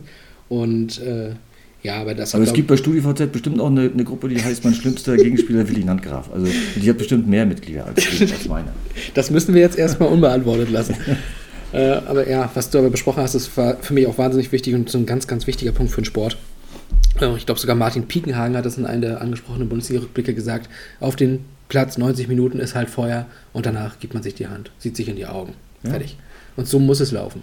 Ja. Genauso muss es laufen.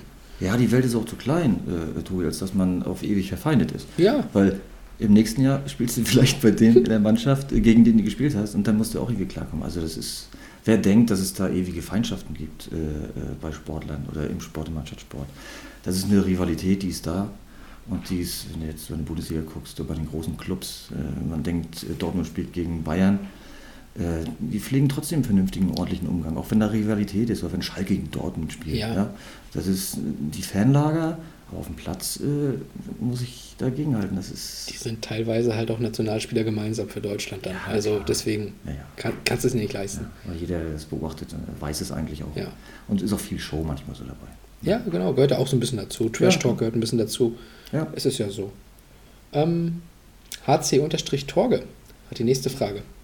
Wie findest du es, wenn du oder ein Mitspieler eine rote Karte bekommt? Wenn es einen selbst betrifft, dann ist es äh, der schlimmste Moment überhaupt. Rot.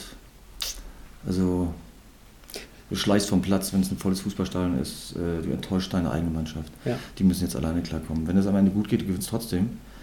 Äh, ist da irgendwie, stellst du eine Kiste, Kiste Bier hin oder äh, in den oberen Riegen, dann haust du halt äh, die Strafe dafür rein in die Mannschaftskasse. Äh, aber es ist ein schlimmer Moment immer. Und äh, erstmal ist man sauer, erstmal am meisten auf sich selbst. Hm. Und wichtig ist, dass man daraus lernt. Ich habe es leider irgendwie nicht geschafft, daraus zu lernen. Es ist irgendwie besser geworden und auch mit dem im Alter wird man ja ruhiger, aber ich habe trotzdem auch manchmal Phasen und Situationen auf dem Platz, wo, wo es doch zu leidenschaftlich wird und dann Ja. äh, springt leider auch mal dieser rote Karton heraus, auch wenn es viel, viel weniger geworden ist als vielleicht vermeintlich früher. Ja, aber so, Ja. so habe ich es in Erinnerung. Ja, das, wenn, jetzt sind wir wieder beim Sport und, und bei der Leidenschaft und da sind Emotionen im Spiel und ja, manchmal hat man es nicht. Der eine hat es besser unter Kontrolle und der andere nicht so gut. Und das Schöne ist immer, sage ich auch zu meinen, zu meinen Kindern und auch zu meiner Mannschaft, äh, dass ich davon berichten kann, Hm. was einem das auch verbauen kann. Wir wir hatten damals, äh, als wir vorhin über die zweite Liga gesprochen haben, über die Saison, da habe ich acht Tore geschossen und nur 20 Spiele gemacht. Das stimmt. Äh, Das ist eine ganz gute Quote, aber ich habe die 20 Spiele nur nicht gemacht, weil ich da zwei Sperren absitzen musste. Und das, ist, äh, das wirft einen natürlich, äh, wenn wir jetzt bei dem Begriff Karriere sind, enorm nach hinten. Äh, So weit zurück, dass, äh, dass es eben nicht in die erste Liga geht, sondern du halt in der zweiten Liga bleibst. Hm. Und so dieses Beispiel führe ich immer so an, ohne mich jetzt selbst zu nennen dabei, dass es mir passiert ist, aber ich kann davon berichten und, und vielleicht können die Kinder oder die Nachfolgenden, die, die ich so ein bisschen anleite hier äh, und begleite, äh, müssen nicht die gleichen Fehler machen. Das Ja. stimmt. Vielleicht schaffen die das. Aus Fehlern sollte man lernen. Richtig, genau. Wenn es nur, wenn's nur äh, alte Geschichten sind, die wir von früher erzählen, dass man die nicht äh, nochmal wiederholt. Genau. Und dennoch ähm, kann man ja vielleicht auch hier und da jetzt im Nachhinein auch mal schmunzeln. Und dann kommen wir zur nächsten Frage. Ich weiß gar nicht, warum es so viele Fragen über rote Karten gibt, aber äh, Achim, Mhm. Lexis Papa, Ah, okay. hat dann am Spielfeldrand in Pasto noch eine Frage hineingeworfen. Was war denn deine schönste rote Karte? Es gibt keine schönen roten Karten. Es gibt keine schönen roten Karten. Also, wo soll es denn sowas geben? Achim, was ist das für eine Frage? Wie kann es eine schöne rote Karte geben? Ja, sind äh, mal verdient, mal sind sie nicht verdient, aber in den meisten Fällen steckt da auch irgendwas dahinter, was passiert sein muss. Es Es, gab mal wirklich eine rote im Platzverweis bei mir, da ist wirklich nichts passiert. Äh, auch in der zweiten Liga. Und damals gab es den Fernsehbeweis noch nicht, den hätte ich da gern gehabt. Und ja, aber eine schöne rote Karte, Achim, gibt es nicht. Das ist irgendwie eine Illusion. Da müssen wir nochmal mit Lexi sprechen, dass wir ihr nicht so einen Käse beibringen, dass es auch schöne roten Karten gibt. Also, Es gibt ja aber manchmal halt so ein paar Geschichten, also keine Ahnung, ich weiß ja nicht, wie viel es dann vielleicht auch mal für Diskussion gab, dass da vielleicht irgendwas gefallen ist oder irgendeine Meckerei war Hm. und dafür rot gab. Ich denke mal, in so eine Richtung ging die Frage vielleicht. ja, ich habe irgendwie in Münster, da, da hat mir mal ein Linienrichter eine rote Karte geben lassen, weil ich eine, eine Trinkflasche auf den Boden geschmissen habe und die zerborsten ist und er hat einen Spritzer davon abgekriegt. war- Das ist doch was. War, war mehr als unglücklich, aber das macht es ja nicht schöner. Platzerweise ist Platzerweise eine Sperre, danach ist eine Sperre. Ja, das stimmt. Und du bist immer der Doofmann eigentlich danach und ärgerst dich eigentlich am meisten drüber. Ja. Wenn es Bier gewesen wäre, wäre das Spiel wahrscheinlich abgebrochen worden. Ja, gab es ja am Wochenende so einen Vorfall. Also Genau. sowas äh, kann ich nur zusichern. Sollte nie jemandem passieren, weder auf dem Platz noch neben dem Platz. Das ist eine Respektlosigkeit ohne Ende. Genau, ist mir auch zum Glück noch nie passiert. Ist eigentlich eine Selbstverständlichkeit, aber es, man sieht ja, es passiert Das Krasseste, in aller halt, Regelmäßigkeit. das Krasseste ist halt, dass es ein Sponsor war. Ja, ja, egal ob Sponsor macht es nicht besser, finde ich. Nee, das der- ist aber, ich finde es schlimmer. Ja, der Sponsor ist ja kein besserer Fan, äh, kein besserer Zuschauer als äh, der auf der Stehplatztribüne, Tobi. Das, Kein äh, besserer, aber ich erwarte von einem Sponsor doch, dass er sich ein bisschen mehr zusammenreißen kann. Ja, auch die Sponsoren können manchmal einfache Menschen sein. Ne? Ja. Wenn sie vielleicht äh, das nötige Kleingeld in der Tasche haben, um den Verein zu unterstützen. Also finanziell. Aber das ist natürlich ein Bärendienst. Aber es ist das gleiche in Grün, wenn die, so wie die äh, äh, Leute sich auf der Tribüne manchmal äh, falsch verhalten, passiert es auch äh, Menschen auf dem Platz oder neben dem Platz. Davor ist man nicht gefeilt. Da, dafür sind es Emotionen. Ne? Und gibt es auch wahrscheinlich nur im Fußball, denn dieser Sponsor hat vielleicht äh, äh, einen kleinen Betrieb, eine Autolackiererei, wo er Okay, ja. den Leuten, denen, die ihm nicht gefallen, sicherlich auch nicht das Bier ins Gesicht gibt. Ne? Also das gibt es wahrscheinlich nur im Sport, Das stimmt. dass es zu solchen Emotionen sich hinreißen lässt. Ne? Ganz merkwürdige Szene auf jeden Fall. Ja, wirklich, auch nicht schön. Ähm, aber eine Frage habe ich noch. Du oder von jemand anders? Ähm, also ist von Tobias, aber Tobias Reinke, Punkt 95. Mhm. Ähm, und seine Frage bringt uns vielleicht am Ende doch nochmal zum Lächeln, Aha. hoffe ich. Denn er fragt einfach nochmal, was ist denn dein lustigstes Schiedsrichtererlebnis gewesen? Mein Gott, lustigste Schiedsrichtererlebnis? Ich habe mit den Schiedsrichtern wenig lustige Erlebnisse. Meistens. Das äh, ist traurig. Lustigste Schiedsrichtererlebnis. Na, wir haben einen Schiedsrichter, äh, wenn er das hört oder sich angesprochen fühlt, äh, der das auch äh, vermag, einmal einen Tipp zu geben, wenn zum Beispiel bei einem Freistoß der Ball schon freigegeben ist und die Mauer noch nicht steht. Das Mhm. hatte ich wirklich öfter. Ich sage den Namen hier nicht. Äh, der einem dann den, Hinweis, den Tipp gibt, es ist schon freigegeben, die Mauer steht noch nicht, kannst schießen. Und schießt auch wenig, ist doch kein Tor rausgefallen, aber das ist eine lustige Sache immer zum Schmunzeln. Das ist vielleicht auch nicht ganz fair, aber auch das gibt es manchmal. Ja, aber eine richtig lustige Geschichte, Geschichte mit Schiedsrichtern habe ich noch nicht. Cool ist mit den Schiedsrichtern, muss ich sagen, äh, ob nur äh, in den höheren Ligen oder auch äh, so weit runter, dass man auch in die Schiedsrichterkabine gehen kann, wenn mal was passiert ist, äh, was vorgefallen ist, dass man auch sich in die Augen guckt, Handshake und Mhm. äh, selbst ein Bierchen trinken kann. Heute in den äh, Niederungen, in denen ich nur heute spiele, das ist ganz normal, dass man sich im Lumin am Tresen dann vorne trifft. Äh, also das ist auch insgesamt eine schöne Sache, dass äh, das danach dann immer irgendwie doch gut weitergeht und vernünftig. Ja, das mit der Mauer übrigens, ähm, ich erinnere mich noch sehr gut, also vielleicht ist es da dann ähnlich gelaufen. Wir hatten Sunday Olisee vorhin schon mal angesprochen. Mhm. Es gab mal ein Spiel, wo Bochum gegen Dortmund auch 3-0 gewonnen hat. Da hat Olisee für Bochum dann schon gespielt und den Mhm. Freistoß reingehauen. Und da war es auch so, dass die Mauer gerade noch am Stellen war und dann plötzlich schoss er schon, dann war er drin. Ja. Also Aber das war auch ein schöner Strich, wenn ich mich richtig erinnere. das war ja, Sunday Olisee war ja auch ein ganz guter Spieler, ne? Also der hatte ja auch einen schönen Fuß. Ja. Aber ja, schöne, schöne und interessante Geschichte. Ja, ich weiß nicht, ob wir mit den Fragen durch sind, aber in der Pause haben wir viel und lange geredet. Die Pause, da haben wir mehr geredet als jetzt. Aber vielleicht in der Runde hier, und wenn das jemand hört, kann man das auch mal mit zurückgeben hier, was, was du hier, Tobi, leistest, auch für nicht nur auf der Geschäftsstelle mit dem, was wir hier machen, sondern auch für die Mädelsforen bei uns. Das ist schon aller Ehren wert. Also vielleicht äh, ist die Zeit auch hier, das mal kundzutun, was eine tolle Arbeit ist, die ihr macht, was ihr da aufbaut für die Mädels. Wir haben ja zwei Mädchen bei uns in der Mannschaft, die bei den Jungs mitspielen, aber irgendwann kommen sie ja in den Bereich, wo sie auch dann unter Mädchen oder im Frauenfußball spielen. Und wer das nicht weiß und das hier hört, der kann auch gerne mal zugucken, wie hier Frauen- und Mädchenfußball gespielt wird und auch gelebt wird. Also, Tobi, nochmal offiziell hier, nicht nur in der Pause, sondern auch hier nochmal Hut ab für die Arbeit, die er macht. Mit deinen, mit deinen Frauen, mit deinen äh, Trainerinnen, die das da managen. Danke, das Lob nehme ich gerne. Ich Ja. kann immer nur ganz schwer mit Lob umgehen. Äh, daher gebe ich das direkt weiter an Lisa Chibora einfach mal. Die kann damit machen, was sie möchte. Nein, aber natürlich vielen, vielen Dank. Ähm, machen wir gerne. Ja.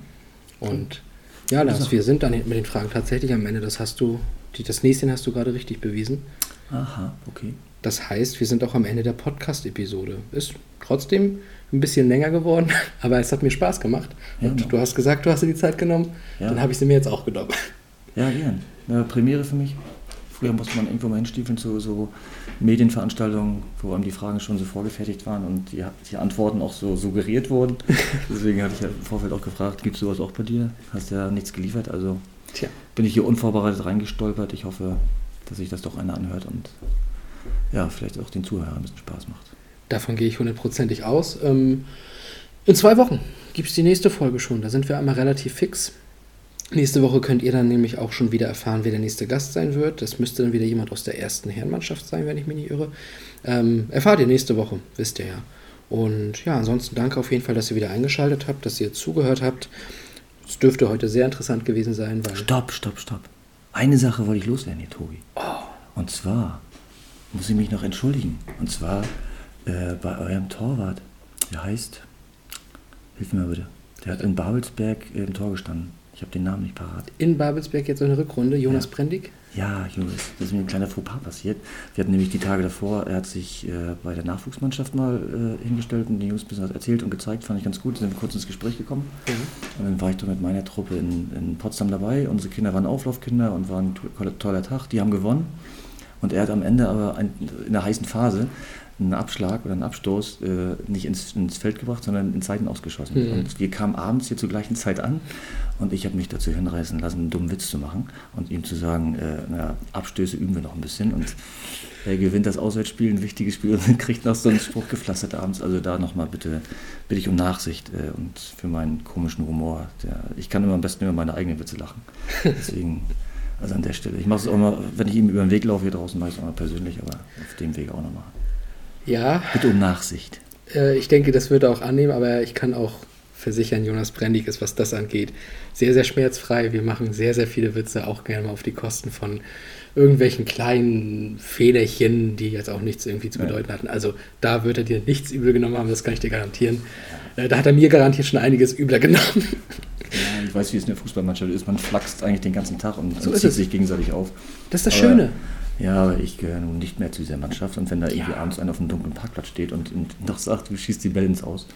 Nein, äh, sollte ein Spaß sein und sollte auch lustig sein. Und er versteht es, glaube ich, auch. Aber in Hundertprozentig. dem Moment hat er nicht so reagiert, als wenn er verstehen würde und drüber lachen könnte. Ja, also mein erster Kommentar zum BFC-Spiel, ich glaube, den hat er auch am Anfang nicht so gut gefunden.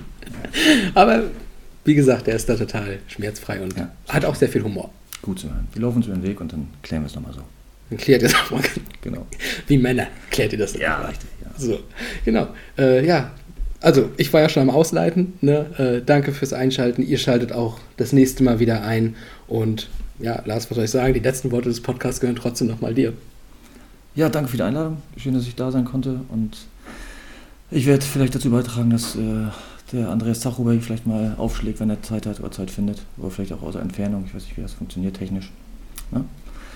Vielleicht hören wir den ja mal. Dann kann der mal berichten aus seiner Sicht, wie das so in der Zeit damals war. Ne?